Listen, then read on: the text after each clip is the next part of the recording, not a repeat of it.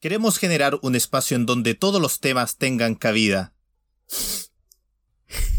Uy, la wea tonta. Perdón, güey. Ya, ahora sí. Ah, ¿lo leo de nuevo? Ya. Eh, ya, no, sí, dale, dale, es que me distraje, güey, lo siento. ya, ahora sí. lo siento. Ese, ese era el 30% de mi entusiasmo. ah, va quedando, va quedando pena. Vamos, vamos. Queremos generar un espacio en donde todos los No, pero temas. lee bien la weá, pues, weón. Estoy leyendo bien la wea. Queremos. Queremos generar un. Chucha, ya, a ver, espera. Tengo que sentarme bien, a ver.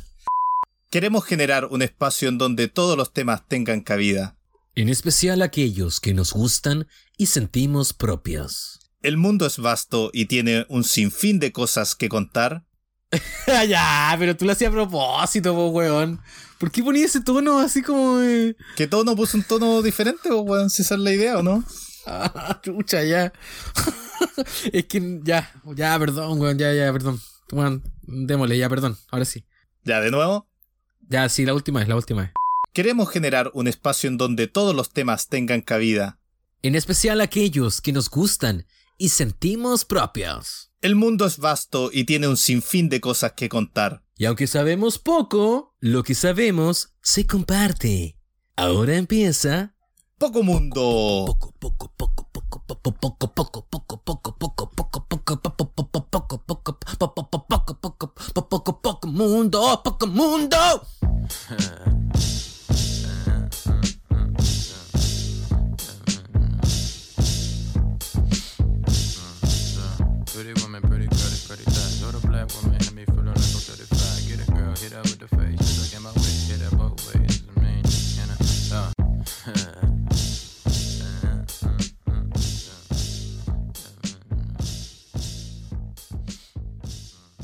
Hola. ¿Aló? ¿Hay alguien ¿Aló? ahí? ¿Aló, ¿Hay Pablo? alguien que esté escuchando? ¿Aló? ¿A- ¿Aló, aló? la peor forma de empezar un capítulo es la que acaban de escuchar. ¿Cómo estáis, Carlos? Una weá desabría, sin originalidad, de nada, weón. Todo Pero es lo que sale, buena. Es lo que sale un día viernes a las 10 y media de la noche, po, weón. ¿Qué, qué más vaya a esperar, weón? No, Claro. no, no tengo mucho más que dar. No, yo estoy estoy súper bien, weón. ¿Cómo estáis, Carlos? Cuéntamelo todo, weón. Ha pasado mucho tiempo. Ha entre, pasado eh, mucho tiempo, mucho tiempo. Y muchas sí. cosas. Y muchas cosas también, sí, po. Estamos aquí, mira, Valdivia, todo pasando, patos de hule. Oh, ese pato culiado como lo odio. Sí. Oye, ya El- tiro pensando con la odiosidad, pero es que con la me odiosidad cargó, weón. Yo hubiera estado ahí en Valdivia, le tiro una piedra a ese pato, weón. Los lobos creo que lo atacaron al pato, pero Sí, sobrevivió, sobrevivió. Grande los lobos marinos ahí, nada, nada con weas de patos de hule que creen que esta No, wea que ¿cómo se le ocurre llegar a invadir, weón, un ecosistema como el río, weón? Poner una weá gigante que no tiene ni un sentido, weón. Obviamente que se van a sentir ofendidos los lobos, pues, weón. No, y no hablemos más de esa weá. Oye, Carlos, ¿cómo está el clima ya, weón? Cuéntame esa weá, porque tú, un, un asiduo fanático de comentar el clima, por me favor. encanta haz lo comentar tuyo. el clima. Me encanta lo banal del comentario del clima. Ha hecho harto calor, ¿ah? De hecho, ahora está bien fresco, corre un poco de viento, no mucho, pero se mueven un poco los árboles aquí, estoy, estoy fijando. Primavera. Valdivia. creo que mañana sí va a estar un poco nublado porque se nota, ¿ah? se nota la humedad del, del aire. Yo como, como buen sureño, solamente con, eh, con sentir el, el aire Sí. ya sé cómo va a estar el, el clima del día siguiente. Así que Weón. ha Sí, estado caluroso, o sea, la- caluroso. La persona que se dice ser sureña, orgullosamente sureña, si tiene que andar viendo el tiempo, weón, para ver cómo va a estar mañana, ese weón no es sureño. No, ese es un weón, no, no, no sureño. Yo veo el tiempo recurrentemente, varias veces al día, pero para ver los días que vienen después, no el día de mañana. Ya, eh, cómo va a estar el día en 5 días, en 10 días. Me encanta saber esa weá, no sé por qué, pero me gusta estar viendo el tiempo cómo se proyecta. Pero para el día de mañana, el sureño, la persona que se dice ser sureña, tiene que mirar, así como cachar para todos lados y decir, mañana 22 grados.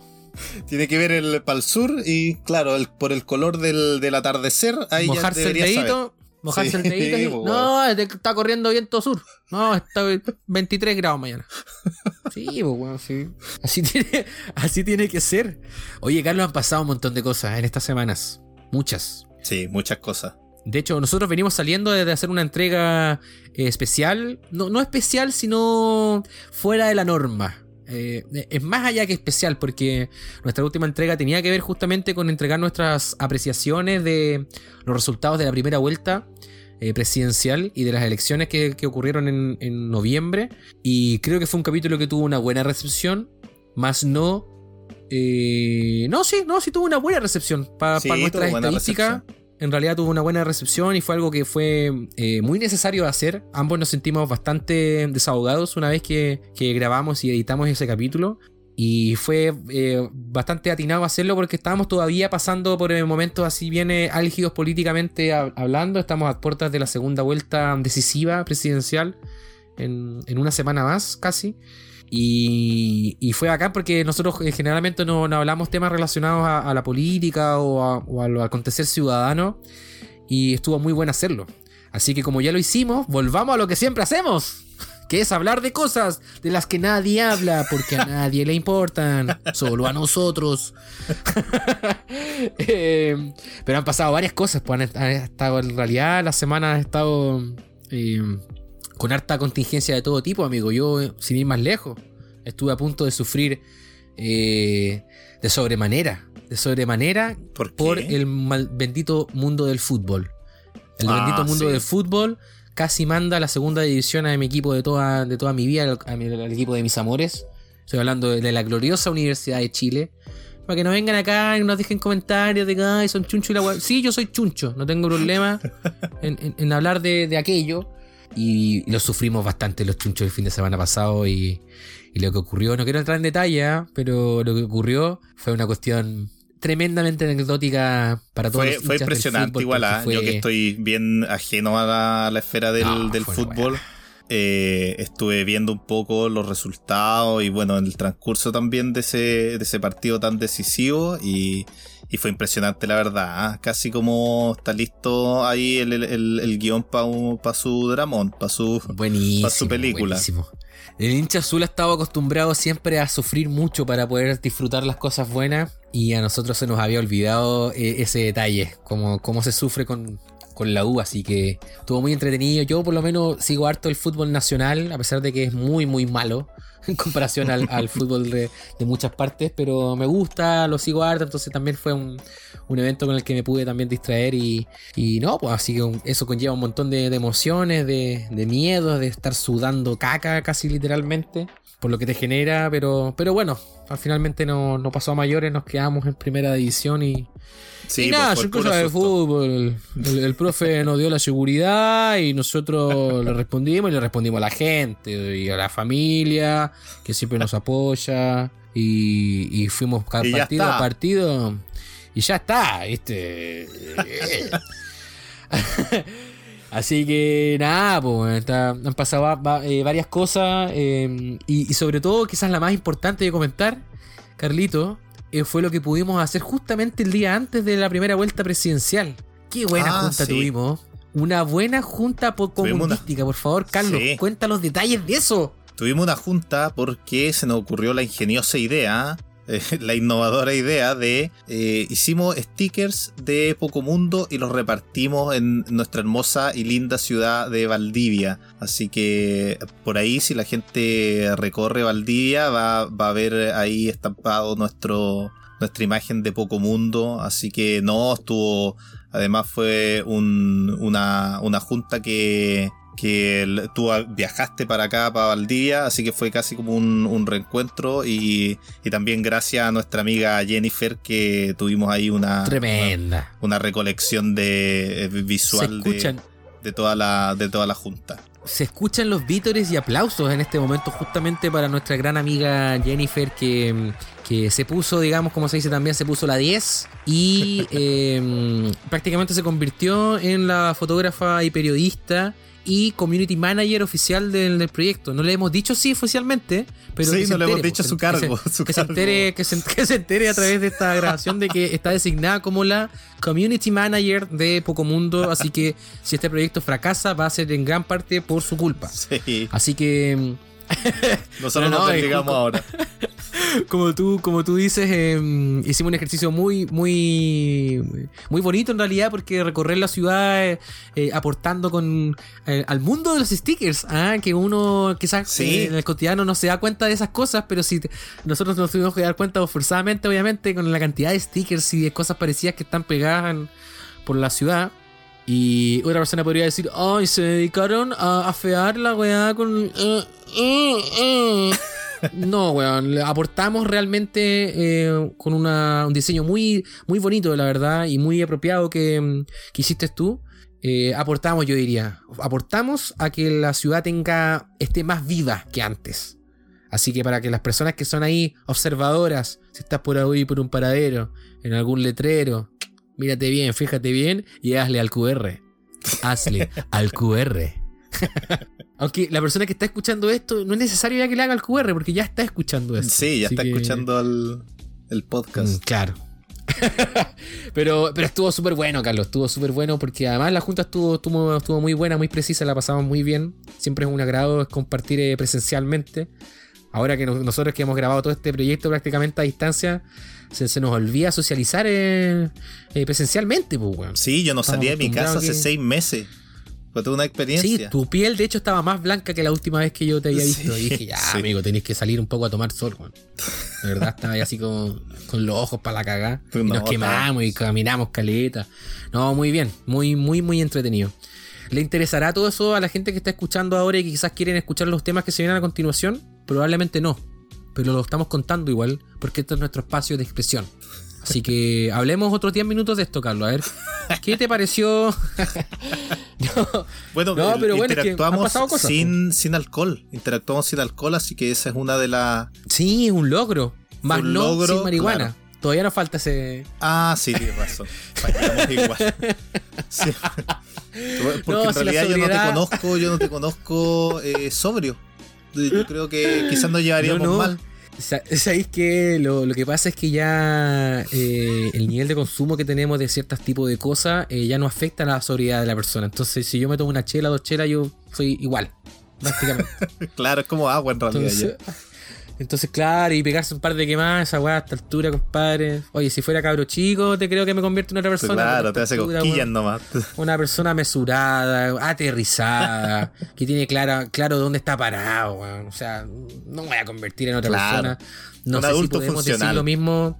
No sé si podemos decir lo mismo de, de- de nuestra otra amiga, pero dejémoslo ahí nomás, porque vamos a volver a pelar, por cierto. No, no, no, no, en serio, y reiterémosle de verdad eh, el saludo afectuoso a, a- a nuestra amiga, eh, la oficial Sí. community manager de- del proyecto, eh, eh, Jennifer. Jenny Sin, para los amigos también. Yo le digo con mucho cariño Jenny Sin. Él le dice Jenny Fit. Yo le digo, ya, yo le digo así, con cariño. Así que, oye, Carlos, tenemos un capítulo muy interesante, quizás más corto de lo que venimos haciendo y estamos tratando de probar algunas cosas distintas, quizás cambiar un poco el formato. Pero se nos vienen dos temas muy entretenidos, especialmente el primero, que tiene que ver con una entrega cinematográfica muy esperada, Sí. sobre todo por, por tu persona. O sea, se vienen las dunitas, se vienen, las se vienen las dunitas y que teníamos harta expectación, así que aquí le- les vamos a dar nuestra nuestras eh, conclusiones sobre toda la película. Y además también nos damos el tiempo de rememorar nuevamente que a nosotros nos gusta la nostalgia. Sí, somos Nos gusta la nostálgicos. Es parte de nuestra nostalgia y- generación, yo creo. Y, y- y es parte de nuestra amistad también poder conversar sobre la temática compañeritos de colegio. Eh, para amenizar un poco también a todos estos tiempos tan densos, estas semanas con tanta. eh, Oye, que este para allá. Tanta weón, y gente tonta, weón, no, dando su opinión. Y, y sí. los antivacunas, weón, no sé por qué mierda agarran vuelos de un momento a otro, weón, y la pandemia y que la weá. Es bueno de repente amenizar un poco la jornada con estos temas superficiales eh, eh, y bastante prescindibles. Sí, Pero, prescindible. pero que nosotros la, la pasamos muy bien. Así que, mm, ¿le damos? ¿Le damos el pase a lo que Sí, viene o no? Démosle el ¿Se lo pase a lo que viene. ¡Lo damos! Ya. Oye, y no corten el capítulo acá, sigan escuchando. Porque yo caché, ya he cachado varias personas que escuchan la pura intro nomás. Escuchen la weá, pues weón. Escuchen la weá con este saludo fraterno, les digo, escuchen la mierda, ya que va- vaya que nos cuesta también producir la weá. Ya, y sigamos también, weón. Que empiece la weá rápido.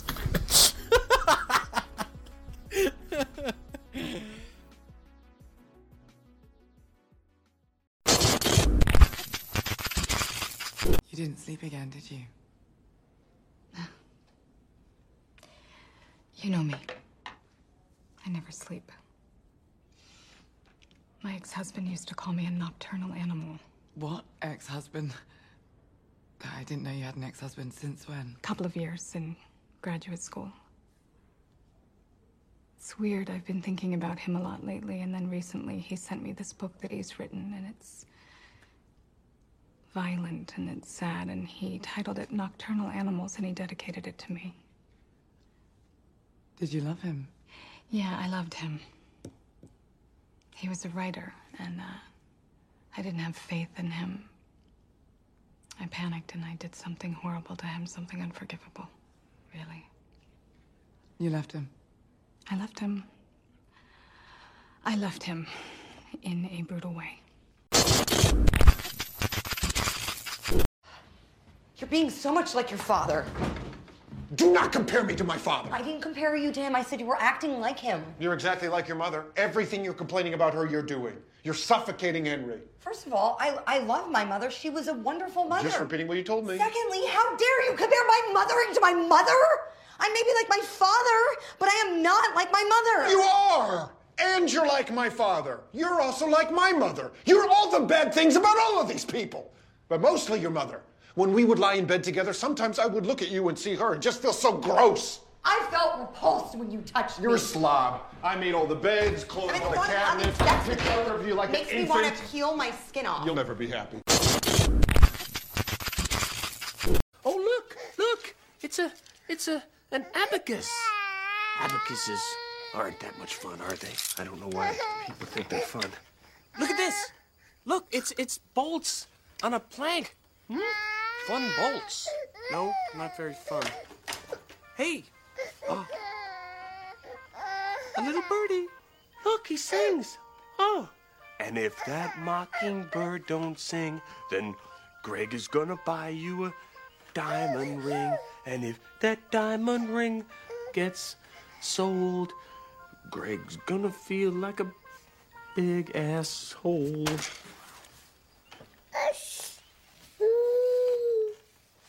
No, no, no, you don't want to say that word, though. We don't want to say that word because that's a bad word. No, no, no. Dunitas, dunitas, llegaron las dunitas. Eh, llegaron las dunitas, llegaron al cine, llegaron la a la vida de estos dos locutores que tú estás escuchando. Ay, ¿por qué estoy como en la radio Caro- Carolina? Radio Carolina, 12 del día. ¿Tenemos frecuencia ahora? Pues, weón, estamos en frecuencia. Oye, eh, a pesar de que tú me dijiste en, fuera de la grabación que no. Ay, que no expliquís la weá, que me carga cuando explicáis weá. Igual lo voy a explicar. Que. mm, Porque me lo dijiste así, ¿ah? Así lo escuché por lo menos. Sí, puta, cuéntales cómo está el día también, pues. ¿Te duchaste hoy día? Yo creo que igual les interesa eso a, la- a Sabes los que justo hoy día no. Justo hoy día no, no me escuché nada. Ando entero sopeado, weón. Hizo un calor acá. no, pero es que, weón, mira, de verdad que yo lo, encuentro interesante porque este es la segundo, el, segundo intento que abordamos este tema. El tema Dune y su estreno. Eh, porque por distintos motivos nos quedamos satisfechos con el primer intento, así que lo estamos intentando ahora y con una diferencia de tiempo igual eh, importante que yo creo por lo menos, a mí me va a pasar por lo menos, de que igual he masticado mucho más la película. Y de hecho no he visto nada de Dune desde que grabamos por primera vez. No la he visto ver de nuevo, no he visto escenas, nada. Como que igual quise ponerle un poco de pausa a la película. Así que puede que, mm, que el análisis y la percepción vayan por, eh, por ese lado. Dunitas, Pero pues, la- Carlos. la- ha, ha cambiado un poco tu percepción como negativamente o, Eh, no, iba, no iba por ahí el comentario?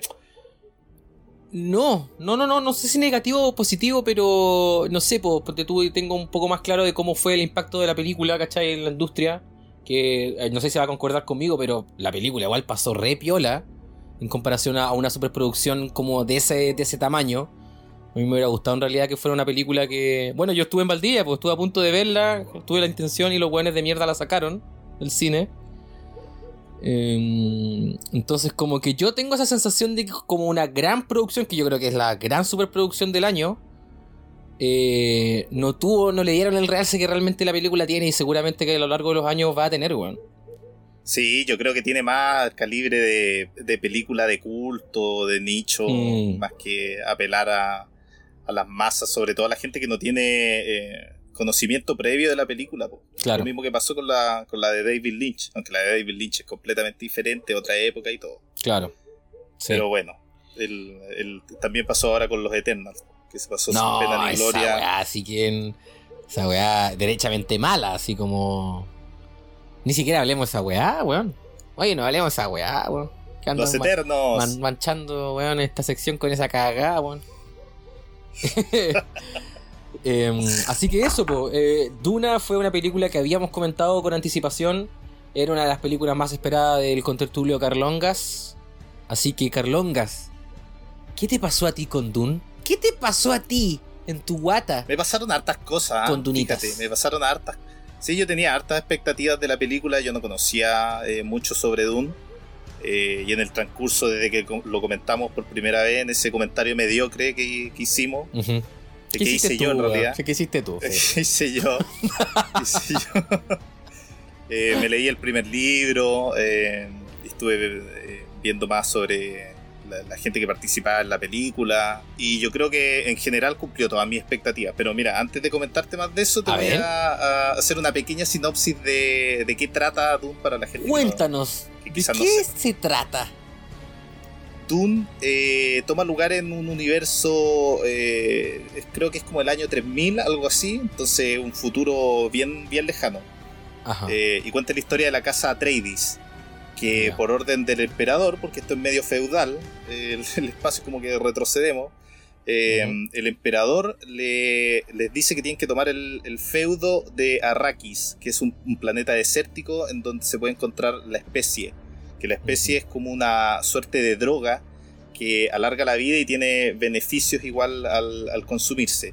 Y gracias a esta, a esta droga es posible el viaje interplanetario o a través de la, de la galaxia. Dale, dale. Entonces una, es, una, es un elemento muy preciado y solamente se encuentra en este planeta. Claro. Y la, la casa anterior que, que estaba en este planeta eran los Harkonnen, que son los enemigos de la casa Atreides. Básicamente Entonces toda la, el lado oscuro de la web. Claro. Claro, el lado oscuro de la weá. Y eh, la- toda la historia eh, pasa en este cambio de, de poder en donde la casa Atreides tiene que ir a, a Arrakis y tomar control del planeta y la producción de, de la especie. Perfecto. De Perfecto. eso se trata la, una pequeña sinopsis de, de qué trata la, la película. Pero es una trama que, mm, que tiene un nivel de complejidad distinto a, por ejemplo, eh, a una película que yo sé que cualquier persona podría hacer un símil parecido solamente por este, estar situada en el espacio o, en el espacio intergaláctico. eh, con Star Wars, en el sentido de que Star Wars tiene una trama mucho más orgánica como del bien contra el mal.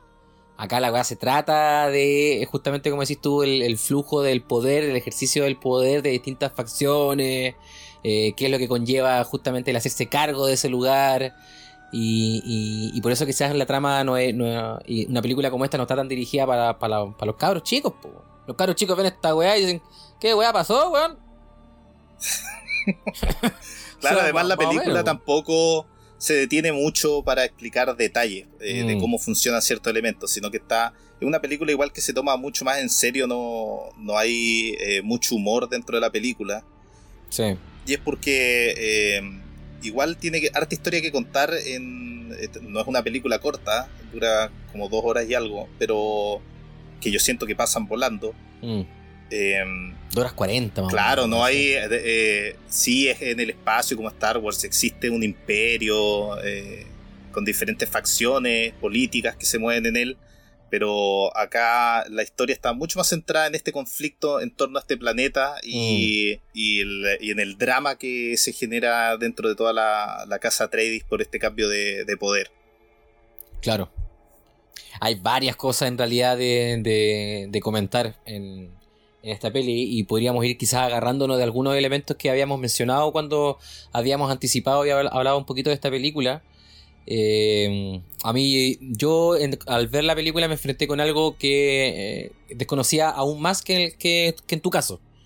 Yo no tenía alguna idea de qué se podía tratar, qué sé yo, pero no, en realidad no tenía idea de nada. Así que quise mantenerme de esa manera como para ver eh, y dejarme sorprender con la historia y el tono, sobre todo, al momento de ver la película.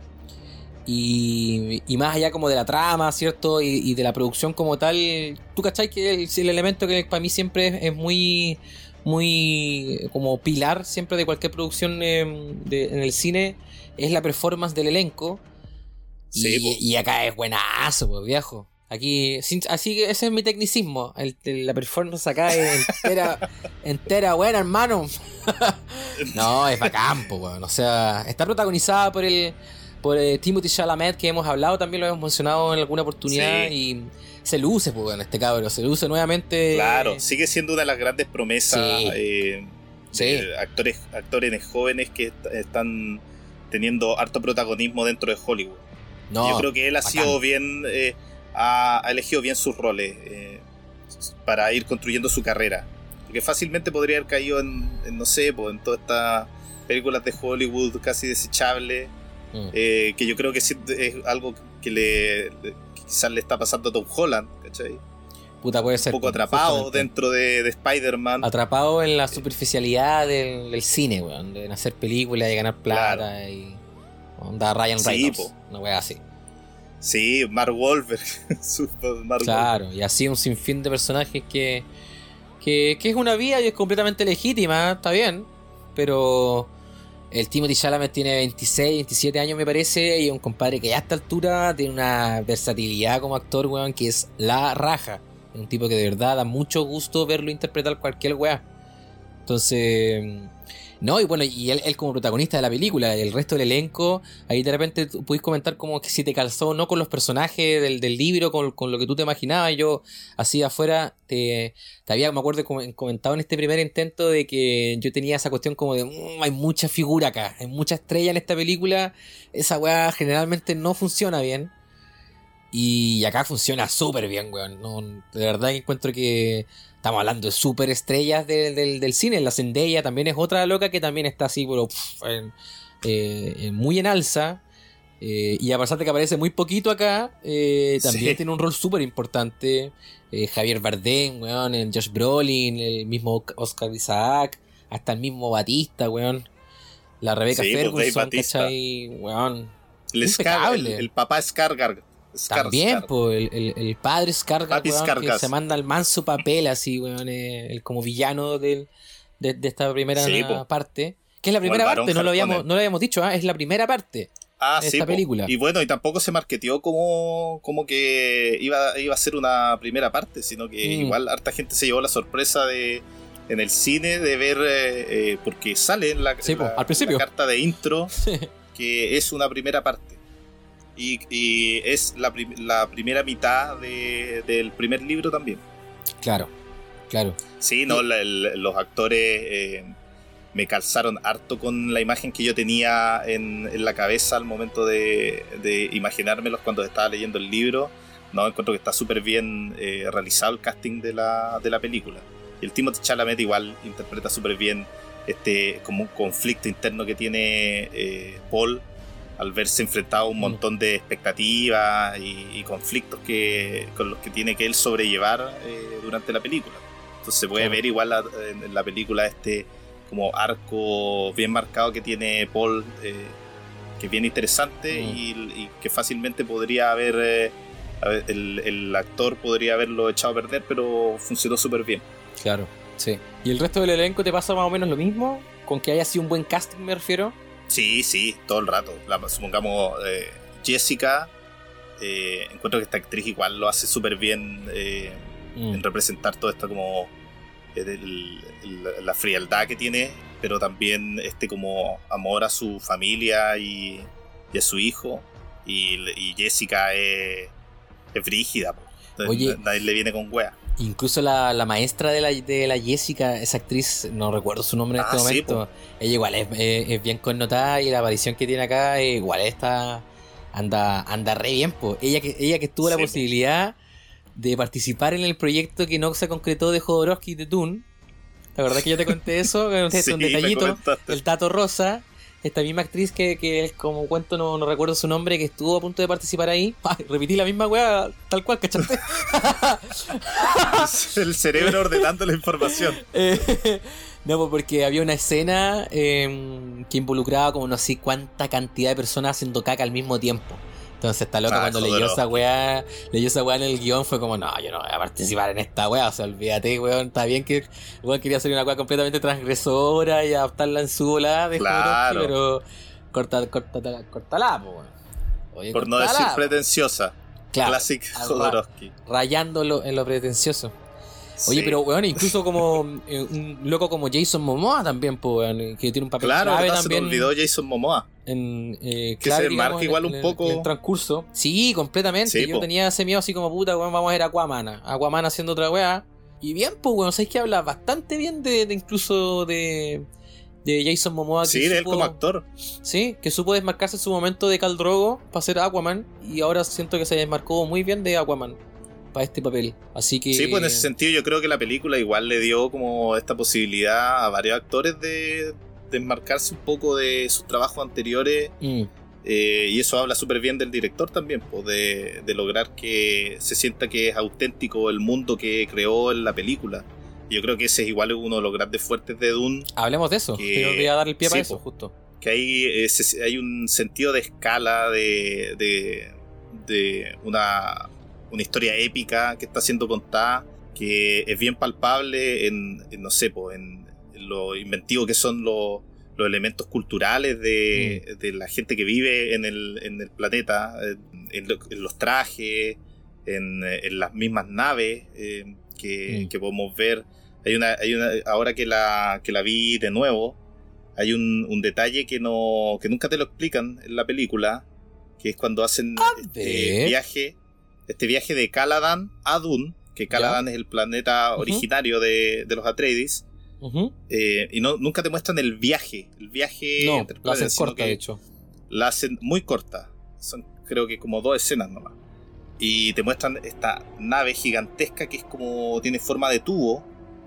Y ahí vemos cómo van saliendo las naves de la casa Atreides llegando a Arrakis. Ujú. Pero si tú te fijas en el, en el tubo, se puede ver como al otro lado, que es casi como un, un- como un agujero de gusano, como interdimensional, en donde como que entráis por un lado y salís en el, como en otro lado de la galaxia. Y eso Ah, nunca te lo no. explican, pero Nunca caché esa parte.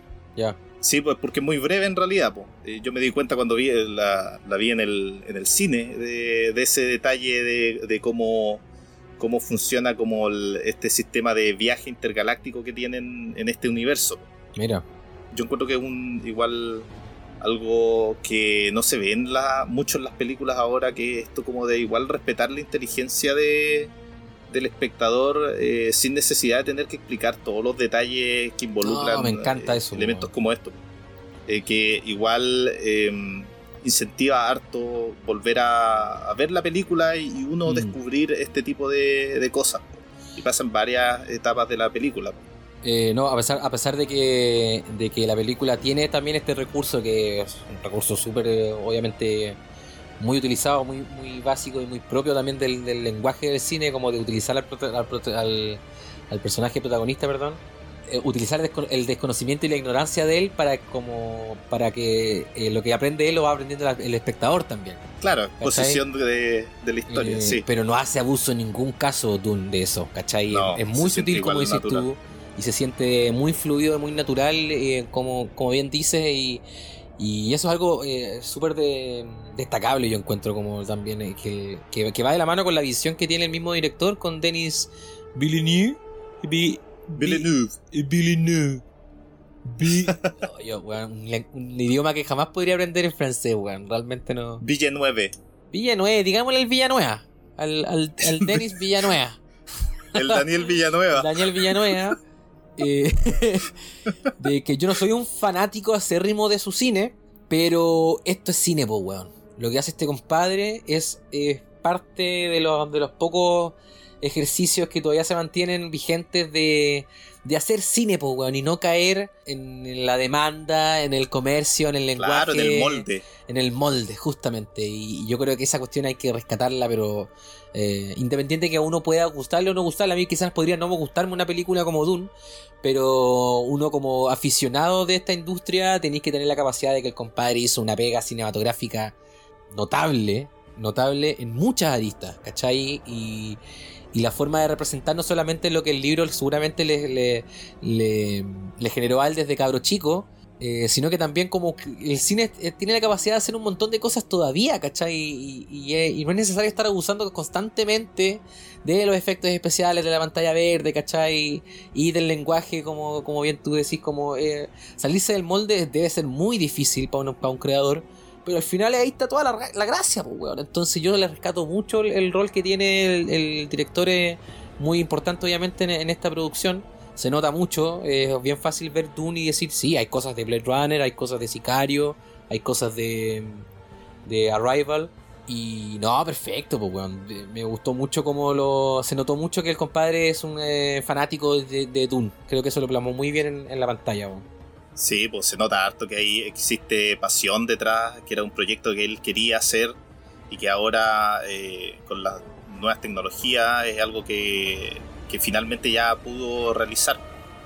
Y, y, se nota también que dentro de la producción hubo eh, harto trabajo de, de, preproducción al momento de planear todo este tipo de efectos. No sé, pues, el, el, un detalle como también medio rosa, pero es, es, parte de la producción de la película, es cuando eh, aparece como un gusano y empieza como a vibrar la arena. Mm. Eh, todo eso involucró eh, poner placas de metal eh, debajo de grandes cantidades claro, de arena. Claro. Y hacer vibrar el metal para que se produciera este efecto que se viera como natural de que la, de que la arena está vibrando.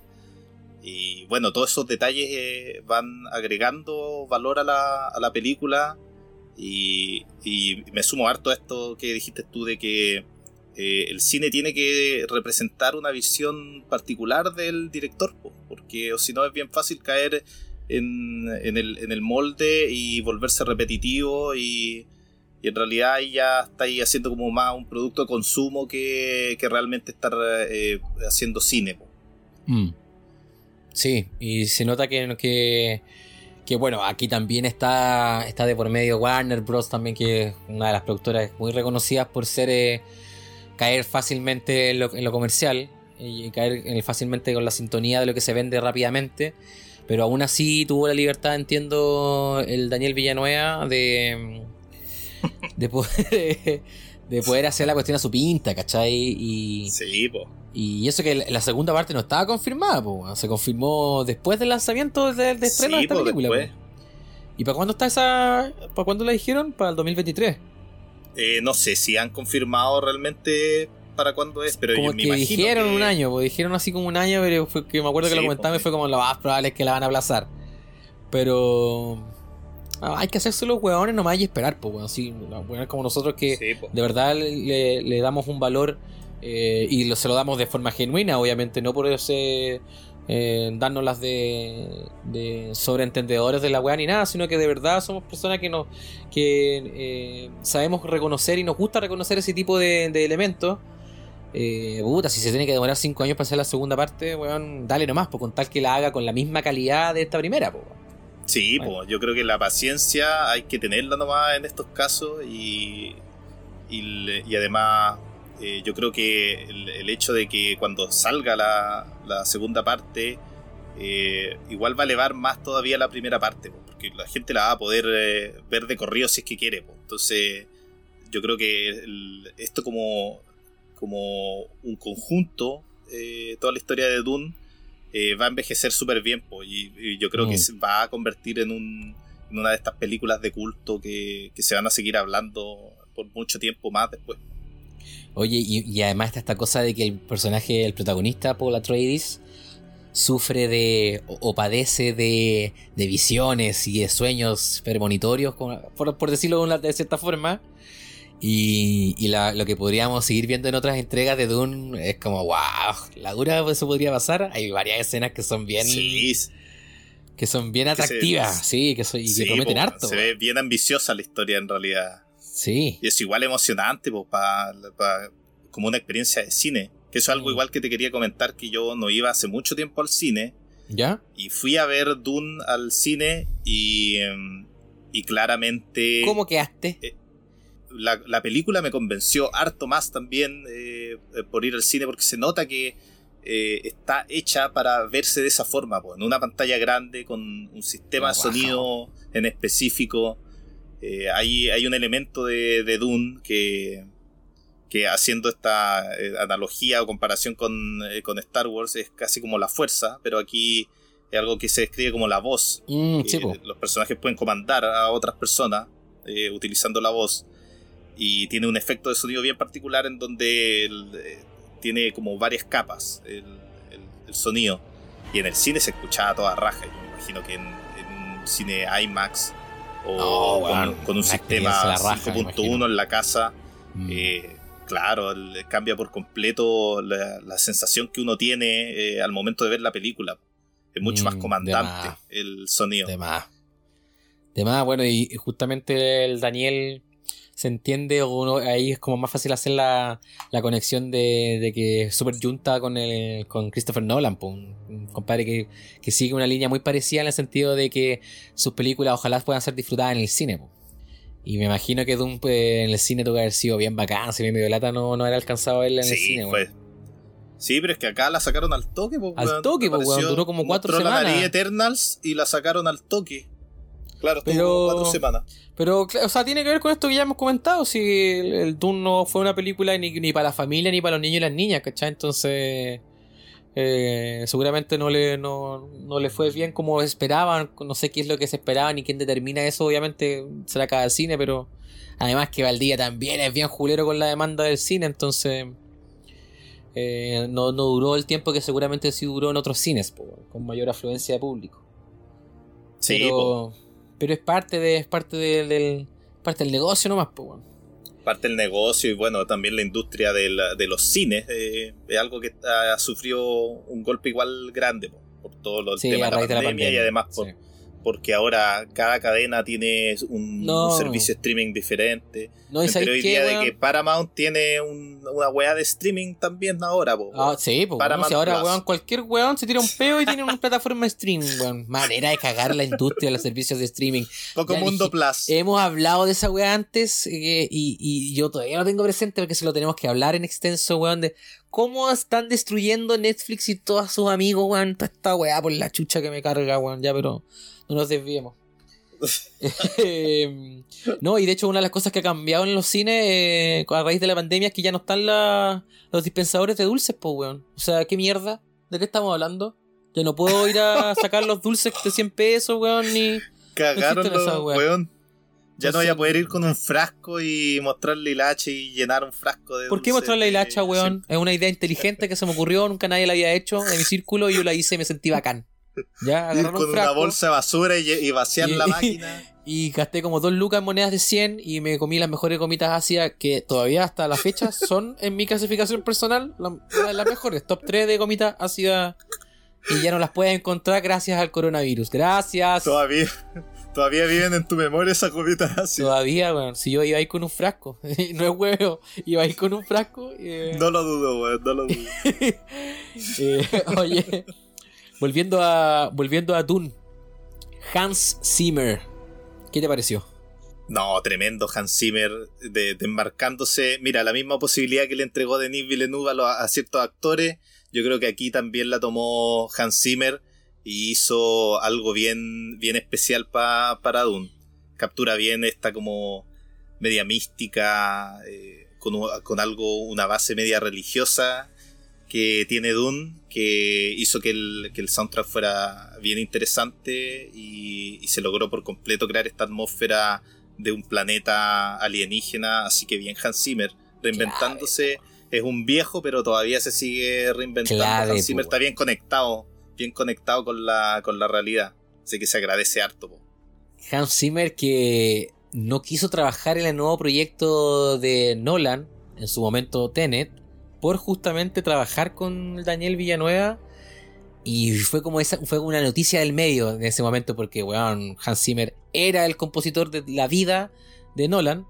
Y Nolan tuvo que recurrir a, Se salió a la a cama. Ludwig, a Ludwig Göransson. Y que al final lo, lo comentamos un momento con Tenet. Para mí ese score es a toda raja. Y va a seguir trabajando con el mismo compositor en la, la película que se viene de Nolan. Y, y estábamos quizás muchos expectantes por, por conocer todo el trabajo que, ha hecho Hans Zimmer en su carrera. Estábamos bien expectantes con, con la pega de Dune. Y no, pues pf, Brillante, pues weón. La, música realmente tiene un rol. ¿Sabéis que Mira, te voy a contar una wea que yo sabí, se- siempre me, se me viene a la memoria. Es que yo tuve una polola en, cuando estaba en el colegio, en la Ligüen. Y con ella hablábamos de películas, obviamente. Yo en esa época también era súper. Mis primeros, mis primeros años de ser cinéfilo y toda la cuestión. Y no sé por qué este- de estos recuerdos que uno tiene así como que son bien fijos no- y no hay una razón aparente de por qué se acuerda Sí, tanto de un, de un momento, pero ahí están. De, me acuerdo que cuando una vez me comentó no sé qué película estábamos hablando y yo les empecé a hablar de la música y ella así como, oye, pero tú siempre te fijáis de la música. Y me lo comentó de una forma así como, mira de la weá que te preocupáis. y esa weá siempre se me quedó grabada porque para mí toda mi vida, mi vida como eh, aficionado al cine, para mí el ítem de la música es una weá súper importante, weón. Es, es una weá que tiene la completa capacidad de marcar el tono del- de la película Sí. y de acompañar la atmósfera también. Y, y la atmósfera po, weón, de todo lo que está eh, transcurre sobre todo una- en una ópera como esta donde la música tiene un rol súper clave weón, de verdad en, Sí. en distintos momentos de la película es como si la música fuera distinta de verdad que cambia un poco la película weón. un poco mucho Eleva, eleva los momentos también, pues sí, es, es un, un elemento fundamental dentro de, de cualquier tipo de producción, incluso el- que es un tema que también nos gusta harto en los videojuegos. Eh, la música es una parte fundamental. Clave. Imagínate el The Last of Us si tuviera otra, otro tipo de música. no es otro juego es otra juego persona, claro, es otro juego. po. Entonces Claro, la música igual eh, se vuelve casi sinónimo de, de, de cierta de ciertas eh, películas o videojuegos. En este caso, yo la para mí la música de Dune eh, el- siempre la voy a siempre me va a recordar también a la película. es lo que estamos escuchando de fondo ¿ah? por si acaso Eh, Sí. Ah, eso mismo. Oye, me salió re parecido igual esa parte. No, pero para el que entiende va a cachar de que eso traté de hacer la, la imitación vocal de, de las partes importantes Te de, salió de igual, ah, Dunitas. te salió igual. Oye, y que, que para mí pa- esta película pasó a ser Dunitas. Yo como que me refiero a, Las a eh, con cariño como las Dunitas. La verdad. Eso es algo Mm. bien chileno, el agregarle lita al- a las cosas. Con la arenita, Es como con la cariño, dunita, con con, la navecita y los viajecitos. Sí. Es bien reductiva la wea. y, y las matanzas y las. Oye, ya, pero no sin spoilers, sí, pues no, no, no andemos diciendo Sí. una weá de matanza a la hora 40, no, no empecemos a hablar de una weá. Oye, así que no, Juan Hans Zimmer realmente un lujo. eh, de nuevo, Sí, un lujo. De, de nuevo demostró, no quiero ser carnaza con esto, pero que de verdad Hans Zimmer está en, en lo alto de los compositores eh, de la industria del, del cine de nuestros tiempos y está ahí codeándose tranquilamente con John Williams. Y así que no, pues un factor súper importante que, que va a estar presente Ah, un obviamente detalle la- de, la Hans. Zimmer A ver, que, a ver. que él, él creó un instrumento, creó un instrumento para, en para específico para esta eh, película. sí, en específico para esta película, entonces ese paso, ese paso extra eh, Ah, músicos. se valora, po, se valora el, el paso extra. Esa es la mente del músico, pues, de, de- de lo que sea te hace música. De lo que sea te saca un sonido. No, si te escapo. No, si te cuando era cabro chico. No sé por qué. No sé por qué me puse a hablar así, weón. Así que, no, bien, pues. ¿Qué otro, ¿Qué otro elemento, a ver, de esta entrega? Como para quizás empezar a hacer un, un- un cierre de esto, Carlos. ¿Qué, qué otra cosa ahí dando vuelta de las dunitas? Que yo, la verdad es que ahora estoy súper ex- expectante con la segunda parte. Quedé con muchas Ah, ganas de, de, de continuar con la historia. Eh, quizás el, el final es un poco abrupto, pero eh, no sé, yo tengo, tengo ganas de seguir Mira. en, el, en este universo eh, de Dune. Mira, ese, ese es una- un tema porque se habló harto y de, en su momento cuando se estrenó obviamente del final, que mucha gente lo sintió como abrupto e incluso yo mismo, y lo mencioné también antes, de que había sentido como que era muy extraño y ahora de verdad con el pasar del tiempo y viendo la película un poco más de lejos encuentro que está buena la conclusión de la película, weón, me gusta, me... Tiene la capacidad como para agarrarte del cuello y así como, ah, tenéis que esperar ahora dos, años más para... No, es que esa escena final, weón, es como... Ay, estos weones hacen esto con la weá. Sí, De verdad po, que es te deja con un entendimiento nuevo también. po. Claro, po, claro, entonces como, ah, ya, este- están las medias voladitas aquí en las dunitas. Están las dunitas aquí no son Se van en la volada. Se van en la volada los de la. Sí. No andan nada tomando sol aquí, ¿no? Aquí andan, la andan haciendo todas. No andan a camello. Dejémoslo Sí. ahí, que no andan a, ca- a camello no en el andan, desierto. no andan nada cabello aquí. No, weón, buena, yo también quedé muy expectante. Eh, no pensé que me iba a gustar de la forma en que me gustó la película. Por esto mismo que dije de que yo como no cachaba nada y me quise así como sorprender nomás. Tiene muchas partes que son súper bacanes, derechamente, que son así como... eh, eh, que están así, weón, de verdad muy... Que... Muy bacanes, pues, weón, no se me ocurre otra palabra en este momento. Bacanes, nomás, no... Muy épicas, las- quizás, Ah, weón. Muy épicas, esa es la palabra, gracias Carlos. weón. Épicas, sobre todo la parte con Josh Brolin. Ahí nomás la dejo. Qué buena esa parte, weón. Bien Josh Brolin, Sí, weón. buena esa parte, weón. Ese weón estaba súper muerto, weón. Y de un tiempo a esta parte, el weón ha hecho la media carrera Josh Brolin, weón. Realmente Sí, un weón que me cae muy se bien. pegó su, su ascenso, ¿no? Como. Es que podría haberse mandado un Bruce Willis y casi trabajando en cine B, pero no. No, Se- weón, Josh Brolin, crack. Su, su, Sí, su sí, subida de nuevo. De repente no es tan versátil, obviamente, como él mismo, pero. Pero no, weón, bien, bien. Muy buen elemento. Muy buen elemento el Josh.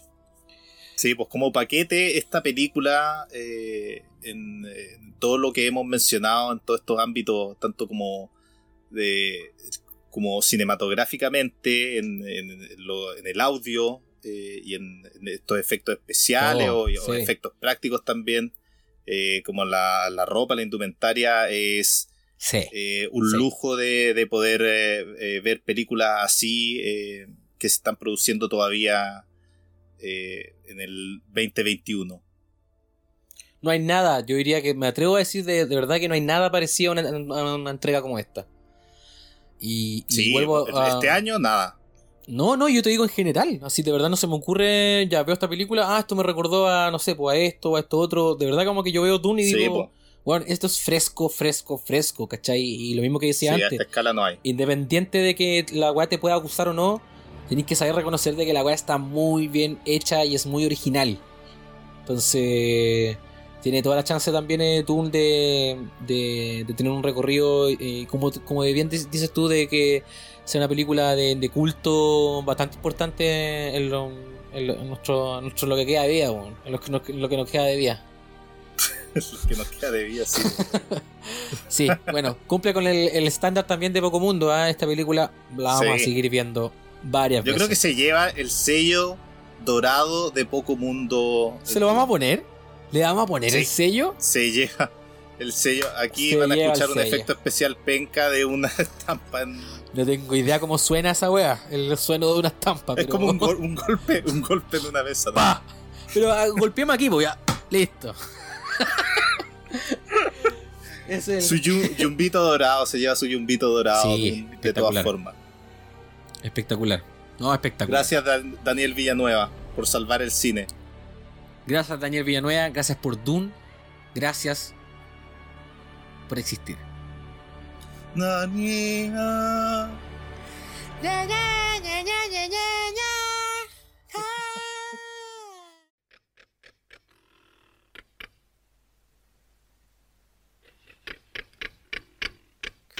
Café, café, café, café, café, café, café, claro, café, café, café, café, claro, café, café, café, café, claro, café, café, café, café, claro, café, café, café, café, claro, café, claro.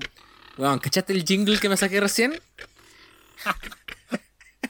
Es que eso le falta. medio James Bond. Le, le falta, le falta su buen James Bond. jingle a Café Traro. Y se lo estamos creando acá, en Poco Mundo. ¿Qué me dijiste, James Bond? ¿Qué? Sí, era medio James Bond. No. La, la melodía. Lo que pasa es que la melodía eh, va porque eso es lo que te produce Café Traro. Tú te tomás un Café Traro Ah. y, weón, el, el mundo eh, se, se- se te cambia, se te da vuelta. En el buen sentido, sí. No, no como el sentido que se te acelera la cuchara y eh, como a mí me puede pasar. No, en el buen sentido, porque sí, señoras y señores, señoras y señores, señoritas y señoritas, Café Traro está nuevamente presente en este show.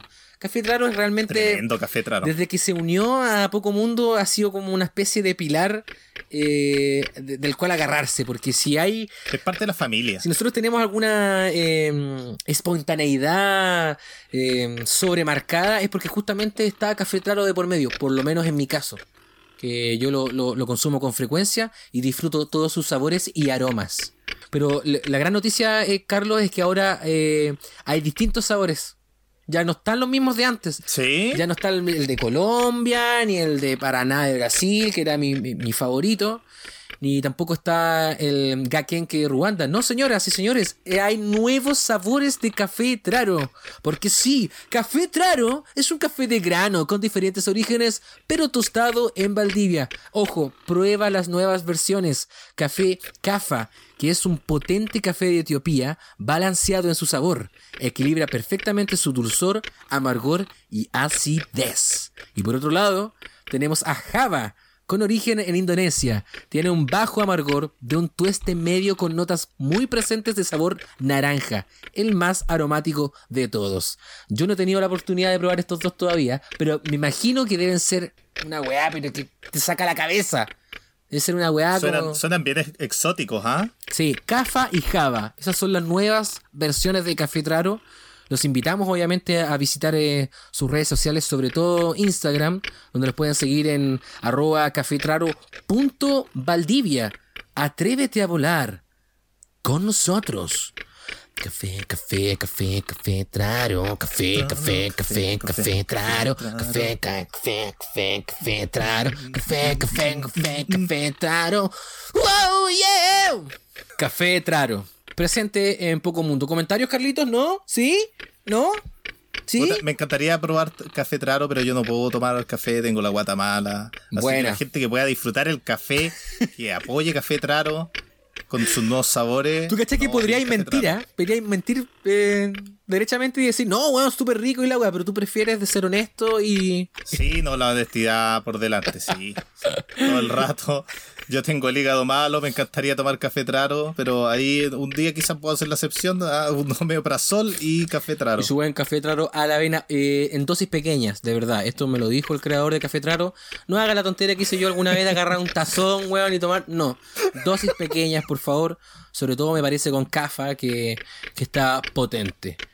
Eh, así que eso, estamos eh, orgullosos de tenerlos aquí presentes nuevamente y ojalá que así sea por harto tiempo más. Café Traro, ya lo dije, atrévete a volar con nosotros. Café, café, café, café, café, café, café, café, fe, café, café, café, café, fe, café, Traro. Carrusel, un carrusel de niños, un carrusel de amor, un carrusel de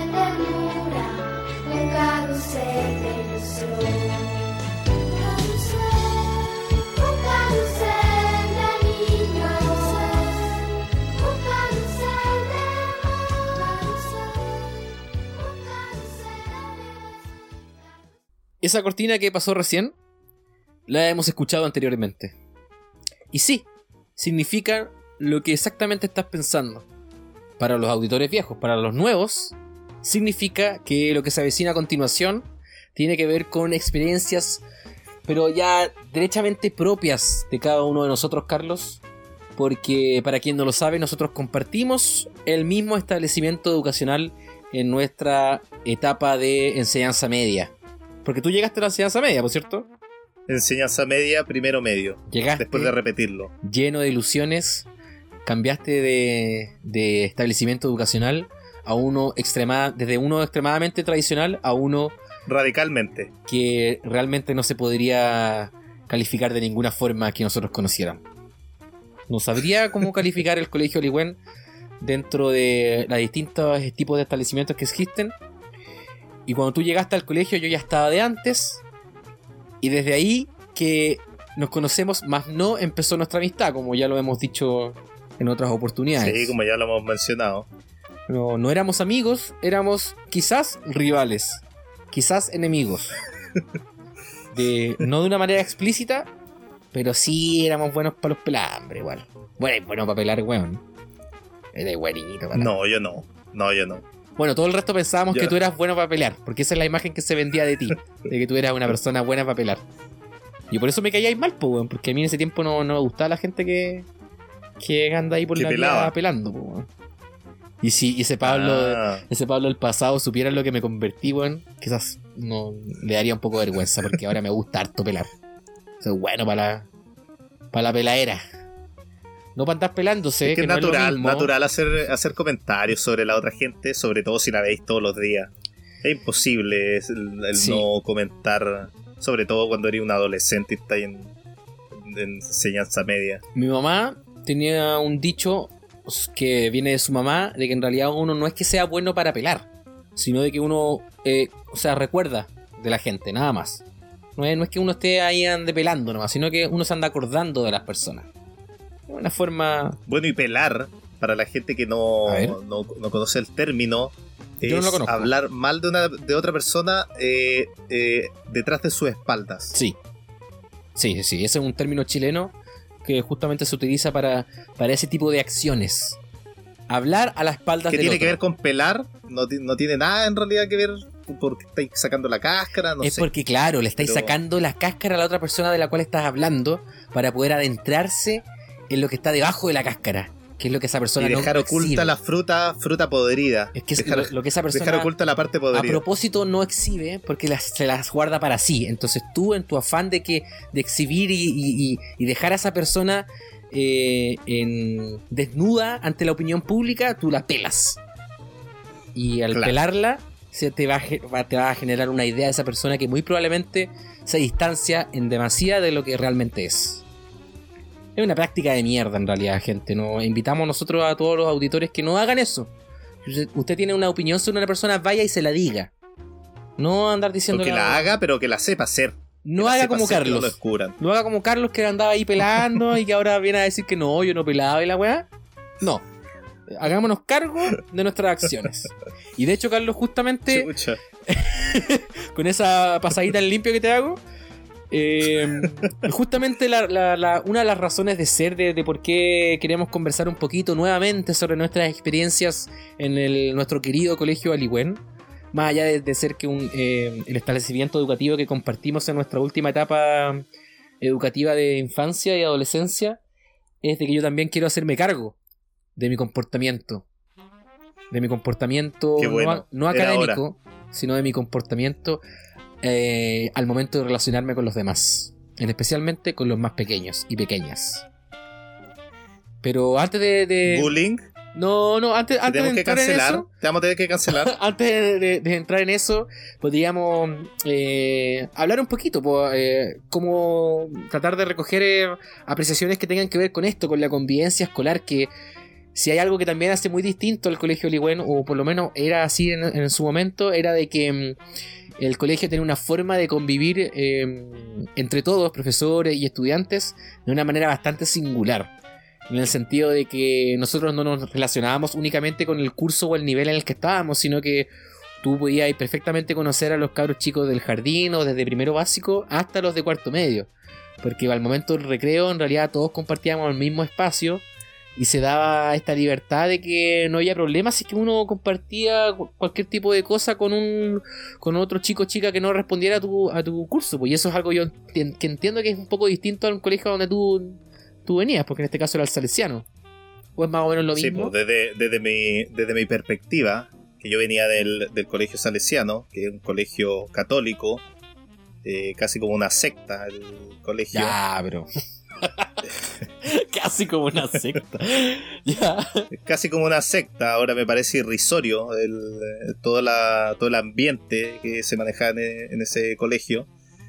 Eh, claro, fue un cambio cultural tremendo de, de este ambiente que es bastante eh, helado, eh, hay harta distancia entre, incluso los cursos estaban divididos A o B, Claro. siendo que éramos del, del mismo año y eh, no se compartían casi nada. Habían actividades, pero todo dentro de un ambiente bien artificial, eh, casi forzado.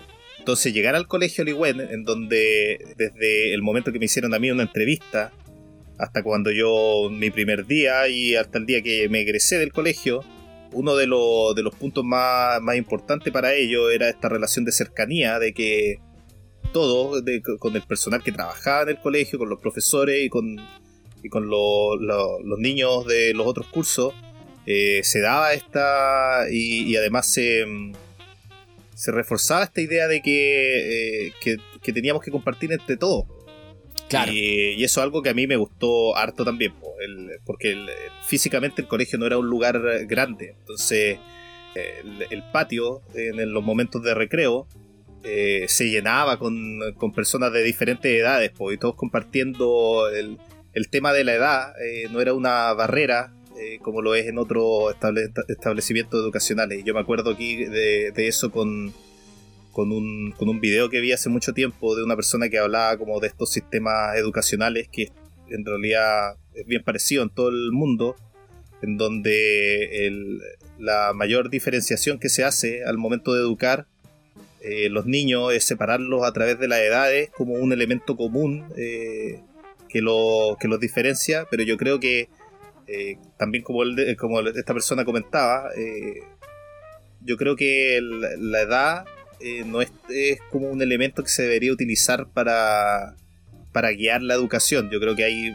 cosas Mm. que compartimos que son mucho más potentes, en donde se puede encontrar mucha más provecho que el dividirnos por edad y agruparnos de esa forma. Sí, como esta noción también de que tú vas a tener necesariamente, vas a compartir eh, intereses eh, o actividades o ideas, pensamientos con personas que tienen tu misma edad y no con personas mayores ni menores.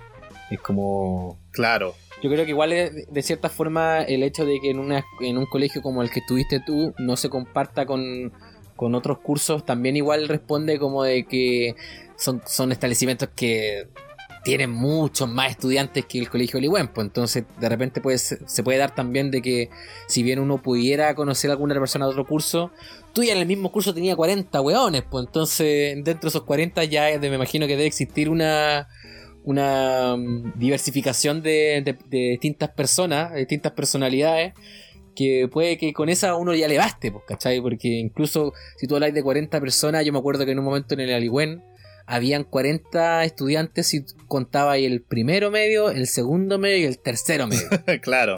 Sí, pues, el, número, el número de estudiantes obviamente eh, es un factor ahí, pero también Mm. eh, tiene que ver con, con la filosofía que mueve detrás eh, Sí, tu pues, educacional. el- claro, claro. la O- forma o- en la que teníamos estándares de cómo teníamos que vestirnos en el Claro. salesiano, eh, qué tipo de corte de pelo teníamos que tener, era una forma de hacer que todos no fuéramos lo más iguales posible. Siento que en el, en el colegio Ligüen se celebraba que todos fuéramos diferentes Mm. uno de los otros y se nos da la libertad de podernos expresar de nuestras diferencias. Bueno, claro, sí, esta, esta noción equivocada de que el aprendizaje debiera darse por medio de la separación del rango etario de, de- de los chicos y las chicas, que viene también un poco, que es un quizás, tie- tiene algo de relación también con esta idea mucho más añeja de que la educación debiese ser, eh, cierto, impartida de manera distinta tanto para hombres como para mujeres, que es una cuestión en que yo encuentro que se ha avanzado un montón en ese aspecto, pero todavía estamos estancados con esto de que la capacidad intelectual o el desarrollo intelectual académico está necesariamente sujeto a la edad cronológica de la persona. Cuestión que eh, no es así, po, y todos sabemos que no es así. O sea, un cabro chico de 10 años perfectamente puede, con, eh, si, tiene las capacidades, me refiero, perfectamente puede cursar primero medio o octavo básico, séptimo básico, ¿cachai? Porque no necesariamente por la edad que tenemos tenemos que estar eh, tene- tenemos las mismas capacidades intelectuales, pues y eso también es en, en- una serie de materias, ¿cachai? Que, que, que el colegio igual también le da mucho realce a otras materias mucho más allá de matemática y lenguaje, pero eso lo podemos dejar para otra, otra sección. Porque lo que nos compete más ahora es justamente el tema de la convivencia escolar, porque que tenía que ver mucho con esto de, de que como tú bien dices, como el patio y el establecimiento del colegio de por sí es chiquitito, está de cierta forma forzado a convivir y de la mejor manera posible con el mismo recreo del primero básico, del cuarto básico, del octavo básico. ¿Cachai? Entonces, y como no son tantos, si tú querés jugar a la pelota, no podéis jugar con tus compañeros de curso que son dos o tres, tenéis que abrirte a la posibilidad de jugar con los otros cabros, porque si no, no juega a la pelota, ¿no? ¿Cachai? Entonces... no había suficiente gente. Claro, pues no hay la suficiente gente, entonces está ahí un poco forzado también a, a uno adaptarse a esa realidad. Que yo nunca voy a tener la perspectiva de una persona que era ajena a eso, porque yo me crié básicamente toda mi vida en un sistema parecido a ese. Entonces es interesante como esta conversa que hemos tenido nosotros, porque claro, tú te tienes el recuerdo súper patente de que para ti fue. Fue chocante en el buen sentido, como cambiar de un paradigma de, de convivencia a otro. po. Claro, y aquí tenéis que sumarle también a la gente que tenía necesidades especiales, porque había un rango Justamente. de edades también eh, eh, súper grande. po. En cada curso creo que había una persona eh, que tenía algún Personas tipo con de capacidades diferentes, especial. se dice ahora, ¿ah? por si acaso. Para que aprovechemos también de adecuarnos al lenguaje del día de hoy, Carlos. Que seguramente mañana no van a cambiar y yo ya va a quedar desactualizado. Y creo que no- ni siquiera estoy tan seguro Claro. que se diga así, pero bueno, un comentario no. Sí, pues tiene que, te- tiene que ver también con un, con un nivel de, de base que el colegio quería inculcar de aceptación también, pues, de, de poder eh, tener la capacidad de relacionarnos con gente que quizá eh, no se comunicaba ni relacionaba de la misma forma que la hacemos nosotros. Y obviamente dentro de eso ahí hay una lección súper valiosa Mm. eh, instaurada, que instaura- instauraba el colegio. po. Pero sabéis que Y yo. que en sí. otros lugares no, no pasaba. Y, y aún así yo creo que igual es algo que, el, que el, el- al momento en que nosotros estábamos en el colegio, y yo me acuerdo que lo pude expresar en no me acuerdo en qué tipo de, de encuentro fue, de que igual a mí me parecía de que si, se, que si bien se daba de buena forma eso, y era una cuestión eh, muy propia del colegio, el poder compartir eh, frecuentemente con, con chicos y chicas con capacidades diferentes, igual si- siento que al colegio le faltaba un poquito tener un rol más eh, activo en eso porque para la gente que se iba sumando año tras año, eh, ellos se veían como en, en esta cuestión de que tenías que aceptarlo o no aceptarlo, ¿cachai? Y no había una cierta adecuación al contexto formal por parte del colegio, que a mí, por lo menos, Claro. esto es una cuestión muy propia que, que me pasa a mí, que me di cuenta una vez que yo también salí de esa burbuja. Eh, porque, ah, no sé, pues yo me, hasta el día de hoy me encuentro con colegas que realmente no tienen ni idea cómo interactuar con un niño con un autismo, por ejemplo, o con un niño con síndrome de Down. ¿Cachai? Porque, claro, no, nunca tuvieron la oportunidad de, de haberlo hecho en su vida y yo como que digo, ah, para mí en realidad no es tan loco porque yo básicamente me, me crié educativamente al lado de, de- de chicos y chicas que, que tenían esa, esa condición también. po. Como diagnóstico. Sí, pues para la gente que llegaba era casi como terapia de shock. po. Claro. Había gente que realmente no jamás había tenido contacto con personas así, Sí. entonces no Yo- sabían cómo, cómo Mm. tenían que enfrentarlo. Yo sentía que quizás al colegio, no sé cómo, desconozco cómo será ahora, pero que le faltaba un poco eso de, de ese rol eh, eh, formalmente establecido de, de poder hacer un siempre un hincapié de la importancia que es convivir también con, con gente que no tiene las mismas capacidades que uno, eh, eh, formalmente hablando, ¿cachai? Y, pero dentro de todo igual, claro, o sea, eh, yo creo que también eran parte obviamente de la convivencia escolar, para bien o para mal, porque los profesores, por más profesores que sean, no son personas igual que, tienen todo el derecho a estar equivocándose constantemente en, en la manera de relacionarse con, con los estudiantes, entonces tampoco son ajenos a que uno lo haya hecho bien o mal, o, no tan natural, o sí natural a la manera de vincularse con, con- de forma forzada, como, como hemos dicho, porque hay veces, no sé, po, hay chicos que tenían situaciones que no se podían regular a sí mismos, y esa no regulación que tenían individual implicaba, a- implicaba a todo el resto, po, ¿cachai? No sé, Sí, pues, pues, por- pasaba a llevar a todo el resto. claro. Exactamente, pasabas a hallar a todo el resto y uno tenía que saber ahí cómo, cómo adecuarse a eso, ¿no? po? Pero la convivencia en realidad es un tema bien amplio en el colegio Ligüen porque podríamos, em, se, podríamos hablar de instancias formales de convivencia cuando hacíamos las actividades extraprogramáticas, las fondas, las peñas, las actividades musicales, el día de la música, ¿cierto? Eh, es un colegio que es que, como tú también lo dijiste, buscaba constantemente instancias de convivencia que, que tuvieran como norte una- un desarrollo colectivo, humano, eh, muy bonito. Y, Sí, po. y eso no está en todas partes. Ni siquiera solamente en, en- en instancias en establecimientos educativos. Es como que de verdad eso es algo muy propio de ese establecimiento. Sí, pues en ese sentido yo me acuerdo de las fondas y, y de un montón de, de eventos en donde, claro, vos podías relacionarte de igual a igual con los profes, con, eh, con toda la gente que trabajaba en el colegio y, y era una oportunidad que y que en realidad se daba en el día a día, ¿ah? Eh, no era como que solamente pasaba en esta como instancia. Sí, Y varias veces igual donde las clases de repente se, se deformaban un poco, entre comillas, y se transformaban en instancias de conversación nomás, en donde quizás no estáis sacando en limpio lo, lo que es necesariamente académico, pero sí eh, hay, hay varios de esos momentos donde, que yo recuerdo eh, con harto cariño igual eh, viendo para atrás, po, en donde es como mo- momentos donde podí eh, relacionarte, es que para mí era tan ajena esa idea de entablar una conversación con un con un profesor o con un adulto. Mm. Siempre me acuerdo una vez que el, un profesor Sin en decir nombre, ¿eh? Sin decir nombre. Ah, ya, ya. Eh, eso- Hermosilla, eso-. Hermosilla, lo que dijiste esa vez. Esos digámoslos todos. Todavía No- le no recuerdo lo que tío, dijiste, ¿ah? Hermosilla. No el de mi tío, sí, por favor. El de mi tío, omitir. No, Eh. tú- eh, yo no lo conocí. No lo conocí. Claro, lo conociste Eh, después. Ya, pero. ah, Lo ¿cuál era la conocí historia? después. La historia es que no está, alguien se está riendo. Ya. Y esto, una sala gigante, 45 personas, se está riendo. Naturalmente. Y, y el, y el profesor eh, le dijo que se callara y le dijo que la risa abunda en la boca de los tontos. Ay, como aborrezco esa frase de mierda, weón. esa, aborrezco frase, esa frase, igual weón. la encuentro tan estúpida. Pero bueno, esa era la relación que se daba entre los, ¿Sabéis qué? Hermosilla. los profesores. ¿Sabéis que si estáis escuchando esta weá hermosilla? Ándate a la chucha, viejo culiao. No, no tengo idea quién eres, pero te lo No me digo. no acuerdo tengo si se llama-. Hermosilla, pero ¿Pero quién otro puede haber sido? ¿Hermosilla o.? ¿Qué otro profe puede No, haber sido? no. Sabéis que eh, toda esa etapa de mi vida está eh, llena de, de neblina. No, no, no me recuerdo muy bien de, ni de las caras, ni de los nombres. Es como una parte de mi, de mi, de mi vida académica que borré inconscientemente, weón.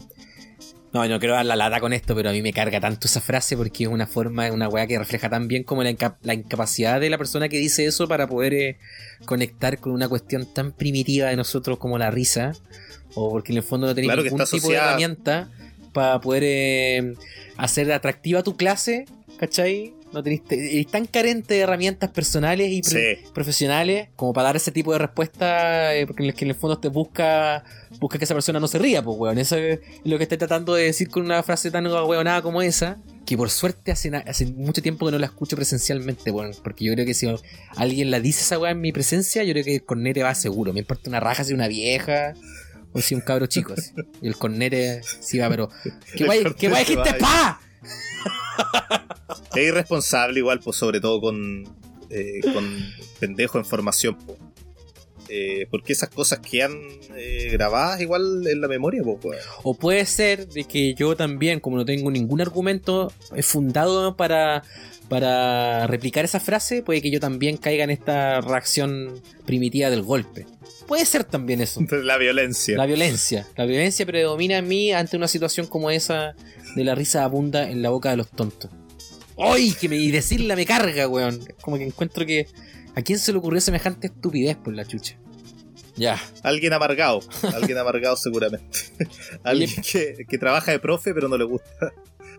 Oye, em, Pero, pero claro, no todas las convivencias, Carlitos, como cualquier tipo de convivencia, no todo es bonito. No todo es bonito. Las convivencias también están teñidas de malos ratos. Y. Como el bullying. ¿Me estáis tratando de, de que hice bullying? ¿Eso me estáis diciendo? No, di un ejemplo, pero. Ah, Ah, ¿tú- ya. ¿tú crees que hiciste bullying? Ok. A ver, sí. Eh, lo que pasa es que, Carlos, es que yo sí caía en la dinámica de, de- de pegar. Hice, hice mucho eso. En mi infancia y en mi adolescencia. En una forma de ejercer poder hacia otra persona. Eso lo hice. Bastante. Pero pegar. ¿Pegar de qué forma? Un. Hasta este, dejar llorando a una clásico Eso... golpe en el brazo. golpe en el brazo. No, mira, lo que pasa es que es fácil. Yo creo que el, el niño o el adolescente eh, cae muy fácilmente en, en relacionarse a través de la violencia. en- no necesariamente de la violencia, sino de, de las agresiones físicas. Y yo, yo caí mucho en eso. yo la verdad es que caí mucho en eso porque si de repente estás en tu sala y gracias a esta mm, cualidad que tenía el colegio podía llegar un cabro chico de segundo básico, a entrar a tu sala, dejarla cagada eh, y desordenar las mesas eh, de, de una forma sin justificación de por medio, uno no tenía mucha paciencia con eso. Entonces, en vez de entrar a argumentar con el niño, discutir y pedirle que no lo hiciera más, lo más fácil era pegarle una patada en la, en la raja, po, weón. Era lo más fácil. Oye, O sea, de que habían niños desagradables en el colegio, de que eh, buscaban el conflicto también. Es que No, una de las cosas también de la enseñanza es que hay el, el- el consciente colectivo tiene esta idea de que un niño de, de 12, 13, 14 años no sabe lo que está haciendo eh, y que como que funciona en piloto automático y que no está consciente de nada. Yo estoy en completa... Yo creo que no, eso no es así yo, uno de mis mejores amigos de ya la vida, que no voy a nombrar, o lo ¿Ya? nombro, lo voy a nombrar, de Ad- nómbralo, Adolfo, weón. Ese weón. Adolfo. Hitler, de Adolfo Hitler, él, él en ese momento tenía 12, 13 años cuando lo conocí. Y hasta el día de hoy eh, somos súper amigos, ahora ya tiene como Mm. 27 años. Entonces toda una vida, ahí eh, pudimos Ya. generar un- un- una, una gran amistad. Pero Ya. en tu caso, tú mismo me has comentado que tú incluso lo hacías llorar a Adolfo. Y Sí. me imagino, Muchas veces. y, y lo doy por, por asegurado de que se lo merecía. Se lo tenía súper merecido. Súper merecido. O sea, yo no recuerdo algún episodio en que yo lo haya dejado llorando a él sin que él se lo mereciera. Sí, Pero, ¿sabes qué? claro. Que quizá el, el- caso de él no es buen ejemplo, porque yo en realidad quiero pedir disculpas. De- Eso quiero utilizar Ah, ya. esta No, plataforma. No, estáis justificándolo. quiero utilizar esta plataforma, Carlos. Quiero utilizar este, esta creación que, que hemos hecho con Poco Mundo, esta, esta catarsis que muchas veces hemos realizado Este acá. aborto. Quiero, quiero aprovechar de, de pedir disculpas. No, ¿sabes por qué quiero, ¿sabes por qué quiero pedir disculpas, Carlos? ¿Por qué? Porque yo temo el día, temo el día en que yo esté tranquilamente en mi casa, sin razón aparente, entre una persona desconocida y me diga, Pablo Faúndes, ¿eres tú? Eres un concha de tu madre y me mate. Porque yo creo que esa situación es probable. Por la Una cantidad de, historia de venganza. por la cantidad de niños y niñas que yo hice llorar. Cuando yo era grande y ellos eran pequeños. El caso del Adolfo es especial porque se lo tenía merecido. ¿Ya? Eh, así que, Adolfo, si estás escuchando esto, no, te voy a andar pidiendo disculpas por poco mundo. eh, porque lo más probable es que te lo hayas tenido merecido. Si tú quieres replicar y mandarme algún mensaje a través de redes sociales de Poco Mundo o a través de redes personales y me quieres decir, no, Pablo, hubo una vez, un día jueves, en que tú me dejaste llorando sin razón aparente, necesito disculpas, te las voy a dar. Mientras eso no ocurra, no te las voy a dar. Em, pero, pero sí, lo que pasa es que yo creo que existe una alta probabilidad de que alguien se quiera vengar de mí. Y eso me da miedo. Entonces, como me da miedo, quiero aprovechar de pedir disculpas y decir de que no, no fue con intención. No, yo nunca hice llorar a la gente con intención de hacerla llorar, sino que terminaban resultando, o sea, resultaba que terminaban llorando. ¿Cachai? Eh, y, y Obvio, generalmente. un niño. Es que claro, porque si tú le pegáis un rodillazo en el pecho a un niño que tiene 5 o 6 años menor que, eh, menos que tú, eh, claro, eso no está bien. No está bien. O si molestas a un niño que tiene 7 u 8 años menos que tú, constantemente eh, riéndote de su polera que era amarilla y que solamente por eso le pusiste amarillito patito, también, también está males. Y Qué inocente la forma niño, de, de burlarse. completamente inocente, pero ese niño nunca más usó esa polera, po, weón. Entonces, entonces yo era bien ahueonado. Yo, era- que- yo todavía soy muy ahueonado a mi forma de relacionarme con la gente, tú bien lo sabes. Pero. Sí, eh, hay que tener harta paciencia. Gracias, Colegio Oligüen, que me, me crió la paciencia. Pero no, yo era bien tonto. Era, era muy tonto y hay algunas. La mayoría de las cosas me, me arrepiento en. No eran malintencionadas, insisto, pero. Yo me arrepiento de mi actuar eh, con muchos estudiantes y eh, estu- con muchos estudiantes del colegio porque no, no estaba bien. No sé, po. Habían, yo siempre he sido bien bromista. ¿Cachai? Igual distingo las veces en que no sé, po. Una vez eh, llegó una compañera de mi curso con un chaleco, o sea, con una chaqueta larga de cuero negro. Eh, ¿Y qué iba a decir yo? ¿Qué crees que, que, Que era querés Neo. Neo, pues, weón. Buena, vos Trinity, le dije. Y la cagué, pues, weón. La cagué porque obviamente a esa persona no le cayó bien ese comentario. Y yo con mi risa burlona así como Trinity, Trinity, Trinity. No, pues, weón. no, no, no Oye, pero la pendeja tonta, si Trinity era toda raja, pues, weón. Tonta la niña, se lo merecía. Pero ella era, era compañera mía. Pero no, porque obviamente Ah, ya. no quería hacer un cosplay, no quería andar haciendo de Trinity. Que para mí sí era eso, ¿cachai? Pero está, está. Puede que esa persona escuche esto y te pido disculpas. Si tú sabes de, de quién estoy hablando, persona que estás escuchando, sabes que estamos, estoy hablando de ti y te pido disculpas porque mi, Yo no tengo idea de quién estoy hablando. ¿eh? y no lo voy a decir, no lo voy a decir ahora. Eh, pero si tú estás escuchando llegas a escuchar esto, de verdad que te pido disculpas porque no, estuvo bien eso. Pero ese es un tipo de broma, un tipo de comentarios que son hirientes y todo lo que queráis. Se distancian mucho de los golpes físicos, que yo caí mucho en eso. Y, no discriminaba, yo no estaba ni con si el, que el chico tenía capacidad diferente o no, me da lo mismo. Yo pegaba nomás. Entonces quiero, quiero- Qué bonito, qué bonito que no discriminaras en base a, a eso. No discriminaba, el- weón, ¿Le no pegaste a alguna niña también? Yo nunca discriminé, yo Porque las niñas igual se merecen a veces su rodillazo en la guata. ¿Sabes que en el colegio Aliwen muy poco con niñas? Pero me acuerdo mucho de una vez que yo le pegué a una chica que me gustaba cuando estuve en otro colegio. Y le pegué fuerte, weón. Y siempre me acuerdo de esa weón. Así que. ¿Y cómo le pegaste? Si estás escuchando, Catalina, si tú estás escuchando esto, no quise pegarte ese combo en la guata y dejarte sin respiración. Pero por favor entiéndeme, tenía 10 años, ¿ya? No tenía el raciocinio que tengo ahora a mis 31. Pero Catalina, de verdad que te pido disculpas porque no, no quise hacer eso. Encima que esa eh, era como la niña bonita, no del curso, sino como del colegio. Entonces, pues había una fila de weones que me querían pegar a mí, pues, weón. Se Fue toda una situación. Oh, chucha. No sé, yo era bien ahueonado, amigo Carlos. era bien tonto. Porque yo no te categorizaría como alguien violento. Eh, No, yo y no, lo es- yo yo no lo te era. veo así para nada. No, y cuando me enojo también me pongo violento, ¿ah? pero me enojo poco. Entonces, soy poco violento. Y he manejado también la violencia.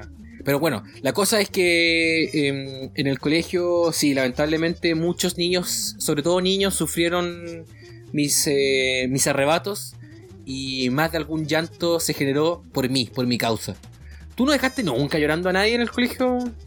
igual? Por golpes, no. Ah, el weón fome. Ya, tú eres muy fome entonces. Ahí, ¿qué? Por, ¿Cómo humillabas tú a las personas y las dejáis eh, llorando por humillación? no, no. No Nunca llorando por llorando. humillación, pero. No, pero yo te Eh, pregunto en serio, ¿dejaste a alguien alguna vez llorando en el colegio? Bueno, una vez mm, llegó una compañera al. eh, O sea, llegó una persona nueva al colegio ¿Ya? y en, en el recreo le dimos vuelta la, la mochila. Y ella- Ah, Ya. Y ella se puso a llorar. ¿De verdad se puso a llorar por eso? Se puso a llorar por eso, sí. Ah, entonces no es culpa tuya, es culpa de ella, ya. po. O no, que- parece que no se puso a llorar. Parece que no se puso a llorar. Bueno, ya estás inventando, weón. ah, Pero sí ya- estuvo muy molesta. Sí estuvo muy molesta. Quizás lloró de ira un poco. Ya, pero no, no andáis pegándole a la gente ni haciendo llorar ni andar humillando constantemente No, a ciertas no. personas solamente por tu diversión. No, no fue tu caso. No, no, yo no soy violento en ese sentido para nada. No, yo era muy bueno también para andar molestando a ciertas personas con ciertos elementos de forma constante, con tal de que de generar rabietas y llantos. Mira la weá que estoy diciendo, ¿sabes que En la medida que lo digo, como que me da vergüenza un poco esta parte, weón. esta sección. Pero. Está bien que te dé vergüenza, po, weón. Sí, es una weá. Pero weón era un niño, era un niño, weón, no sabía nada de la vida, después me convertí en un adolescente, weón, y sabía menos. Entonces tampoco se me puede culpar tanto, po, weón. Pero sí pido disculpas, sí pido disculpas porque sé que estuvo mal y no tengo nada más que decir, si tampoco voy a andar pidiendo disculpas por 10 minutos seguidos, así que ya pedí disculpas, con eso quedo tranquilo. Así que... eh, No, bonito. Bonitas las disculpas, weón. Yo si hubiera sido. Eh, si me hubiera hecho llorar a mí, te hubiera disculpado. No, y siempre desde la inocencia también. En tercero o cuarto medio también yo tenía un compañero que tenía autismo. Y Asperger más bien. Y, y yo me aprovechaba de eso también. Como que me gustaba confundirlo con ciertos conceptos. No estaba bien eso, no estaba bien. Pero yo gozaba, yo gozaba con eso. Pero no Es era que tú siempre no has sido burlón. Tú siempre Es que claro, burlón. hay que diferenciar la persona burlona, la persona que cae en las actitudes burlescas, a la persona que derechamente quiere generar un menoscabar al otro. Y nunca fue mi intención. Puede que lo haya hecho muchas veces, pero siempre sin intención. Y mira, para no dejarte solo, yo también fui. eh, también soy súper. ¿Viste, burlón, weón, que querís quedar así como, ay, el weón, igual, buena onda y la weá? Siempre he sido bueno para la, para la burla, para reírme de la, de la otra gente. He intentado no hacerlo más, pero todavía de repente caigo en la, en la burla. Me imagino que ya la gente que escucha el podcast se ha dado cuenta, pero bueno, no hay na- nada que hacerle, po. Yo hace tiempo ya eh, me he dado cuenta de que, mira, las cosas negativas de nosotros mismos hay que aceptarlas. weón. Eh, hubo un chico una vez que me amenazó por Facebook. Me dijo que me pillaba y me sacaba la chucha. Y me dio miedo, pues, porque ese weón después creció y es más grande que yo todo en este momento, pues, ¿cachai? Y entonces yo dije, oh, este weón, de verdad me lo pillo. No saco nada con pedirle disculpas porque me va a pegar, pues. Claro, Pero po, weón. Te va a pegar una. el weón tenía súper merecido, súper merecido que se rieran de él porque tenía cara de, de, de un animal. pues, Donkey pues, Face. Donkey, Donkey face. Face. Sí. Y él me amenazó, de verdad, me, me, me- me ofreció con nete, me dijo que me- no me pegaba porque yo era protegido de la Mónica. Mira la weá que se inventó, pero me lo dijo, de verdad. Yo creo que si ese weón me lo pillo en la calle, yo creo que me, que me mira feo, weón. Y a mí me daría miedo. Y la mayoría de los chicos que, que dejé llorando son más grandes que yo en este momento, así que de contextura física. Entonces, ando cauto por la vida. Ando cauto por la vida. pero hay una persona que es la que más me da miedo, que fue compañera mía, pero no quiero, no quiero decir nada. Pero esa es la que me da miedo, que yo creo que existe una alta probabilidad de que se quiera vengar de todo su curso. Porque ahí no era yo nomás. Era todo el curso que era que éramos pesados. Ya, pero no, no. La verdad que no quiero hablar Sí, de es que yo, yo creo que ahí hubo un quiebre en el colegio porque ustedes venían con todo un tipo de, de esta enseñanza casi comunal, de llevarse bien con todo, súper inocente, como tú decías, en una burbuja. Cuando empezó a llegar gente de otros colegios que venían de diferentes eh, culturas, eh, Como tú.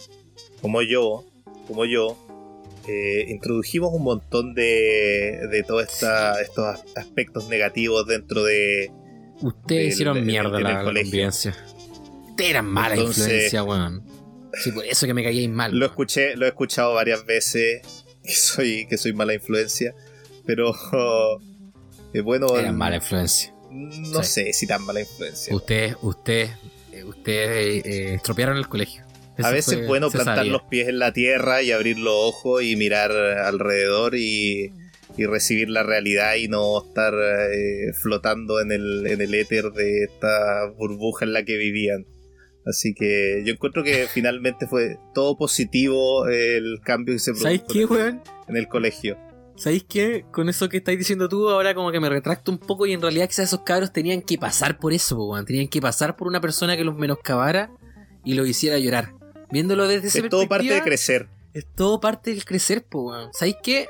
Voy a retractarme de las disculpas en todo caso. ¿Sabéis que eh, Pablito, el Dusan, el Frank y todos esos cabros chicos, ¿sabéis que se lo tenían merecido, cabros? ¿Ya? Y si se quieren vengar, avísenme con anticipación y lo arreglamos a la buena, nomás. Ya no es necesario llegar a la violencia.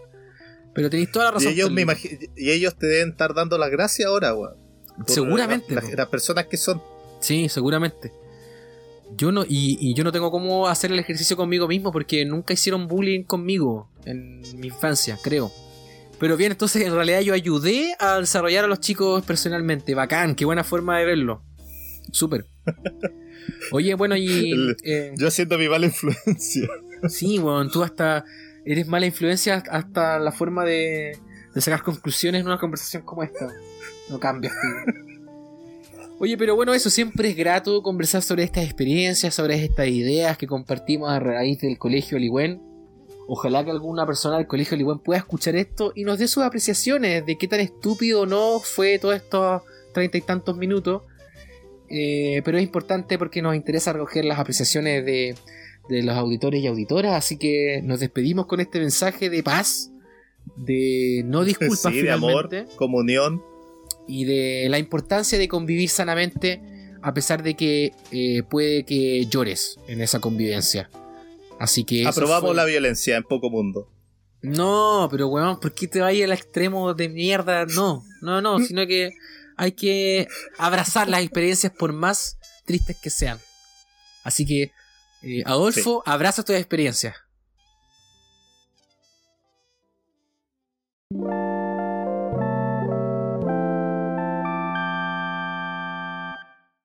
Siempre es agradable terminar un capítulo en este tono más relajado.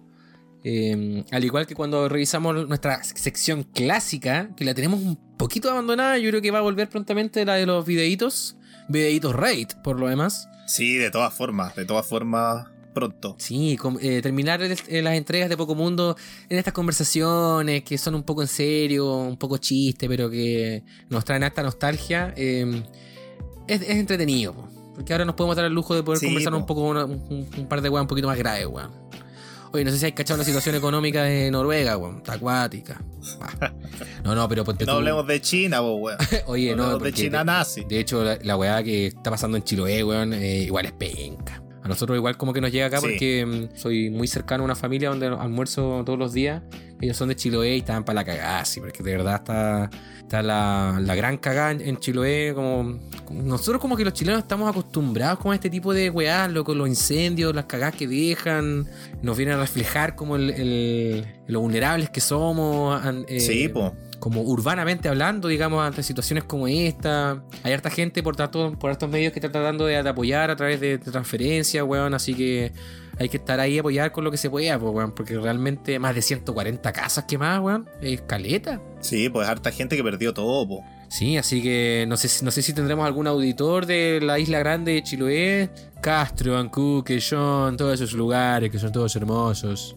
Eh, menos este lugar que de Castro que quedó medio quemado, así que no.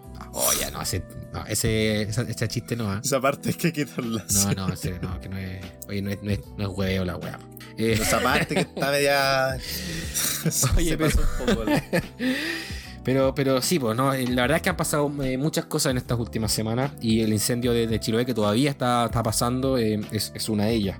Pero cambiando de tema rotundamente, Carlos, eh, te quiero aquí anotar otro, otra información ah, que me está llegando por interno eh, que tiene que ver con, esta, con esta temática que, que nos gusta tanto a nosotros, el cine.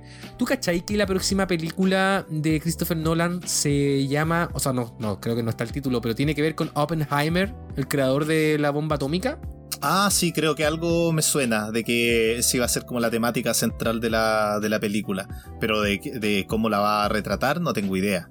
Eh, bueno, es una película de Christopher Nolan. Seguramente va a ser una muy buena producción. Van a haber hombres en traje. Seguramente van a haber planes. hombres en traje y, y con, con- con roles protagonistas por sobre las mujeres, probablemente. Eh, porque de hecho la, pe- la película se supone que la va a protagoniz- protagonizar eh, Cillian Murphy, el, el protagonista de Peaky Blinders, ¿cierto? Ah, ya. Es que también ha Sí. trabajado Ah, muchas ya, ya, ya. veces Sí, con sí. Christopher Nolan. Pues de hecho la misma trilogía de Batman, El rarito. en, en Dunkirk también, en, bueno, en Inception también, en Tenet no, pero en muchas películas de Christopher Nolan y ahora va a trabajar como protagonista. Y la noticia que, que estoy leyendo acá es que Rami Malek se suma al elenco, me parece una muy buena inclusión, me, me gusta bastante él como, como actor también. Y la Florence Pugh, quien se convirtiera en mi actriz predilecta en el año 2021, eh, básicamente porque la encuentro hermosa. Y la encuentro muy talentosa ah, también. buen el casting, ¿ah? Así que Buen buen, buen, casting. buen casting que se va armando en, en esta entrega de Oppenheimer, o sea, de Christopher Nolan, que no tiene ninguna fecha ni nada, por lo que entiendo también, pero cuando de a poquito están armando el casting es porque quizás se viene alguna cosa, alguna cosa media buena. Eh, Carlito, este espacio del outro siempre ha sido un espacio de reflexión, de opiniones, de quizás amarrar alguna cosita que haya quedado, haya quedado dando vuelta. Eh, yo creo que lo que quiero reafirmar es eh, ¿Qué el quieres? tema de- del cine, de la ¿Cuál experiencia tema? del cine, de ir al cine, de ir a ver películas al cine, de... Iba a decir una weá, ¿Qué pero no lo voy a estás decir. riendo? No dilo, pues, weón, si esto no esto, este es No, pero medio. el- el- es ir al cine porque realmente hay películas que, mm, que se ven elevadas por, por, por todo el tema de, del- de la pantalla grande, del, buen- del, buen so- del buen sonido y, y toda esta experiencia comunal que se genera eh, con las otras personas que están atendiendo al- al- a la película. Así que eh, yo no lo hacía hace mucho tiempo y quedé gratamente sorprendido con la, con la experiencia del cine. Ah, Me, me trajo recuerdos de, de cuando fui a ver eh, Babe, El Cerdito Valiente, El Señor de los Anillos y muchas otras películas Sí, eh, durante mi vida. Así que De hecho, tú me habías comentado de que antes de ir a ver Dune, la última película que habías ido, que habías ido a ir a ver. Oh, la wea maldicha. Que habías ido a ver al cine. fue cuando fuimos a ver Parasite. El verano del 2020. sí, po, esa fue la última. Esa Hace fue la última tiempo, vez. Así que fue harto tiempo. eh, así que eso, pues que la gente igual vaya, que ahora que está, ha pasado un poco más el tema de la pandemia, donde hay eh, restricciones eh, para la gente sensata, ah, para que no pueda entrar al cine la gente estúpida. Entonces yo creo que hay que aprovechar esa oportunidad No, hay mucha gente y estúpida. volver a ir igual, al cine. Lamentablemente. Sí, sí, igual. Pero hay, hay un poco de filtro igual. Sin ir más lejos, yo como tuve la intención de ir a ver eh, Dune y la sacaron, tuve la oportunidad y fue también muy afortunado porque no me arrepentí para nada. Tuve la oportunidad de ver la última película de Wes Anderson, The French eh, Dispatch. Claro, pues, weón. Eh, Sí, que yo creo que también vamos a, a comentarla quizás más extenso en otra entrega. Eh, no falta la persona weona. No, ni siquiera que le haya sonado el celular, weón. Una vieja contestó el celular y se puso a hablar. Escúchala, weón. Y fue como, y el Roberto que estaba ahí al lado mío, así como Roberto, "Ay, apaga la weá, le dijo así, porque weón, o sea, un poco de respeto, pues weón. Sí, pues, weón. Adhiero bastante a, a- a tu reflexión, a tu, a tu llamado, pero mm, no tanto en el sentido que a mí me gusta, me gusta que el cine todavía esté vivo y, y que la gente recurra al cine de vez en cuando. Pero a mí no me gusta de frentón que el cine se haya convertido en un bien de consumo en el sentido de que es una actividad que se hace sin mucho pensar. Entonces, claro, pues hay gente que de verdad como que no lo entiende de cierta forma y no tiene problema con ponerse a hablar por celular entre medio de la película o pararse a ir al baño, porque le debe pasar a mucha gente que van al cine por hacer algo, en vez de tú querer, querer realmente estar ahí y tratar de conectar con lo que estáis viendo y, y apreciarlo en su plenitud, ¿cachai? Tratemos de hacer eso, weón, tratemos de estar más Sí, conscientes po. en el lugar donde estamos, sobre todo que en el cine, como bien dices tú, es una experiencia grupal, hay que ser respetuoso también po, weón, con la gente que está al lado Sí, tuyo. Y no te pongáis a hablar, no te pongáis a hablar, contestar el teléfono, vieja culiá. Un poquito de sentido común, po. Eso se me salió. Eh, pero, pero sí, es, es importante. Ah, y oye, también, ah, eh, ah, no, pues esta weá, ¿cómo es? La que vamos, la vamos a sacar antes de la segunda vuelta. ¿Eso habíamos dicho? Sí. Eh, vayan a votar, pues, weón. Oye, vayan a votar, pues, weón. Y mira, y es probable que mucha gente no escuche esto antes de la segunda vuelta. Y yo tengo la plena confianza que va a ganar el señor Boris. Eh, así que voy a decir que qué bueno que ganó Boris. Pero al mismo tiempo voy a decir cómo vayan a votar. Es un mensaje medio abstracto el que estoy, dando. Porque no, no, sé- no sabemos, pues. No sabemos cuándo se escucha No esto. sabemos. Pero, pero sí, pues participen, pues weón. Después se andan quejando, weón. Que, ay, que la weá y los gobernantes que tenemos. Participen, pues weón, ya. Oye, la gente que. Mira, yo eh, caigo un poco ah, en, el- en la odiosidad, en, en tratar a la gente de tonta, pero oye, que la gente no sea weón y que vaya a votar.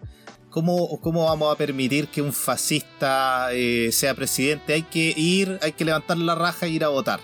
Así que ese también es el llamado con harto cariño, pero que, que, que vayan a votar. Oye, y complemento a eso, cacha que este pelotudo, eh, eh, hoy día se ha hablado mucho de esto, de que el weón está muy de acuerdo en que se puedan arrestar a personas en lugares que no sean las cárceles, de mantener personas arrestadas en lugares que no, sean las cárceles. Mira la estupidez, weón. la misma weá que, hizo la Dina en la dictadura, prácticamente. Entonces, no, como. estáis loco. Vamos a votar, pues, weón. Vamos a votar, en serio. ¿Ya? Vamos a votar. eh, no- no- na- esta va a ser súper rápida. Es una pura papeleta. Marcas, te vas, chao. No va a ser ningún caso tan pajera como la, la última. Así que levántese, papito, por una causa importante. Más que una causa, Sí, que quede un deber ciudadano. que quede como una mala anécdota nomás todo el tema de Cass. Por Ojalá. favor. Ojalá, pues Carlito, así que nosotros ojalá que también nos estemos encontrando próximamente antes de que se acabe este Sí, año. po. Es, es la idea. Eh, así que nada, pues amigo, te mando un abrazo también. Le mando un abrazo a toda la gente. Oye, démosle un par de saludos a la gente que nos escucha. Ahí tenemos por ahí una escucha en Punta Arena, otras escuchas por ahí en. En, en, en- en Isla de Chiloé también tengo un amigo que, que nos escucha, está nuestra amiga Camila también, un abrazo Camila, Eh, a todas las personas, por allá para el norte, ah, por allá para el sur. no, pero un saludo a los, Un abrazo para todos. a, quienes weón. nos, escuchan fielmente, son poquitos, lo sabemos, pero eh, les agradecemos. Les agradecemos. Yo por lo menos siempre intento ser agradecido con, con quienes se dan el trabajo de llegar hasta esta parte. A ti te estoy diciendo, ¿sí? Tú que estás escuchando, ¿sí? De ti estamos hablando. Te estamos viendo, te estamos Te viendo. estamos viendo ahora. No nos escuchen pelota. No, no, no. Póngase ropa. Pónganse la ropita. Eh, eh, la mano no va ahí. Oye, ¿Y debe haber alguna persona enferma que, que le... Si nosotros, si nosotros tuviéramos Cuidado con así la como manito. miles de escuchas, la, la ciencia de las matemáticas nos dice que existe una Sí. alta probabilidad de que al menos una persona encuentre una excitación sexual en nuestras voces. Eso se podría dar. No quisiera Y pensar- lo podríamos completamente eliminar subiendo una foto de nosotros, yo creo. Que tenemos alguna. ¿eh? Mira. Que. Eh, yo creo que se podría potenciar en, en algunos casos, que la gente nunca se sabe con la gente. Pues sí, con la gente Nunca se sabe, la verdad. Nunca se sabe. Así que mejor La no gente lo es muy hagamos. enferma. No lo hagamos. Quédense con nuestro. En el imaginario de nuestras voces, ¿no? Ustedes se imaginarán, weón, si, si medimos, no sé, un metro sesenta y somos prácticamente un enano. Bueno, yo mido un metro. Un metro Prácticamente 85. un enano. Eh, entonces, claro, ahí ustedes piensen si de repente nosotros somos ru- rubios, ojos azules, weón. O somos pelo. Tamaño promedio de Chile, weón. Tamaño promedio de Chile. Ahí si ustedes se imaginarán. siempre te lo voy a repetir. Sí, yo, yo siempre me voy a reír, así que vamos a estar en, esa, en ese bucle el resto de nuestras vidas. Oye, pero ya, pues, vamos finalizando nomás. Abrazo a todo el mundo y abrazo a ti también, Carlito. eh, que tengas una Igualmente, muy buena, ¿ah? un abrazo para toda la gente. una muy buena, muy buena jornada. Así que aquí terminan las grabaciones de Poco Mundo de esta entrega número. No sé cuál es, el 6 de, Número, de esta número. No sé, pero se corta en este momento.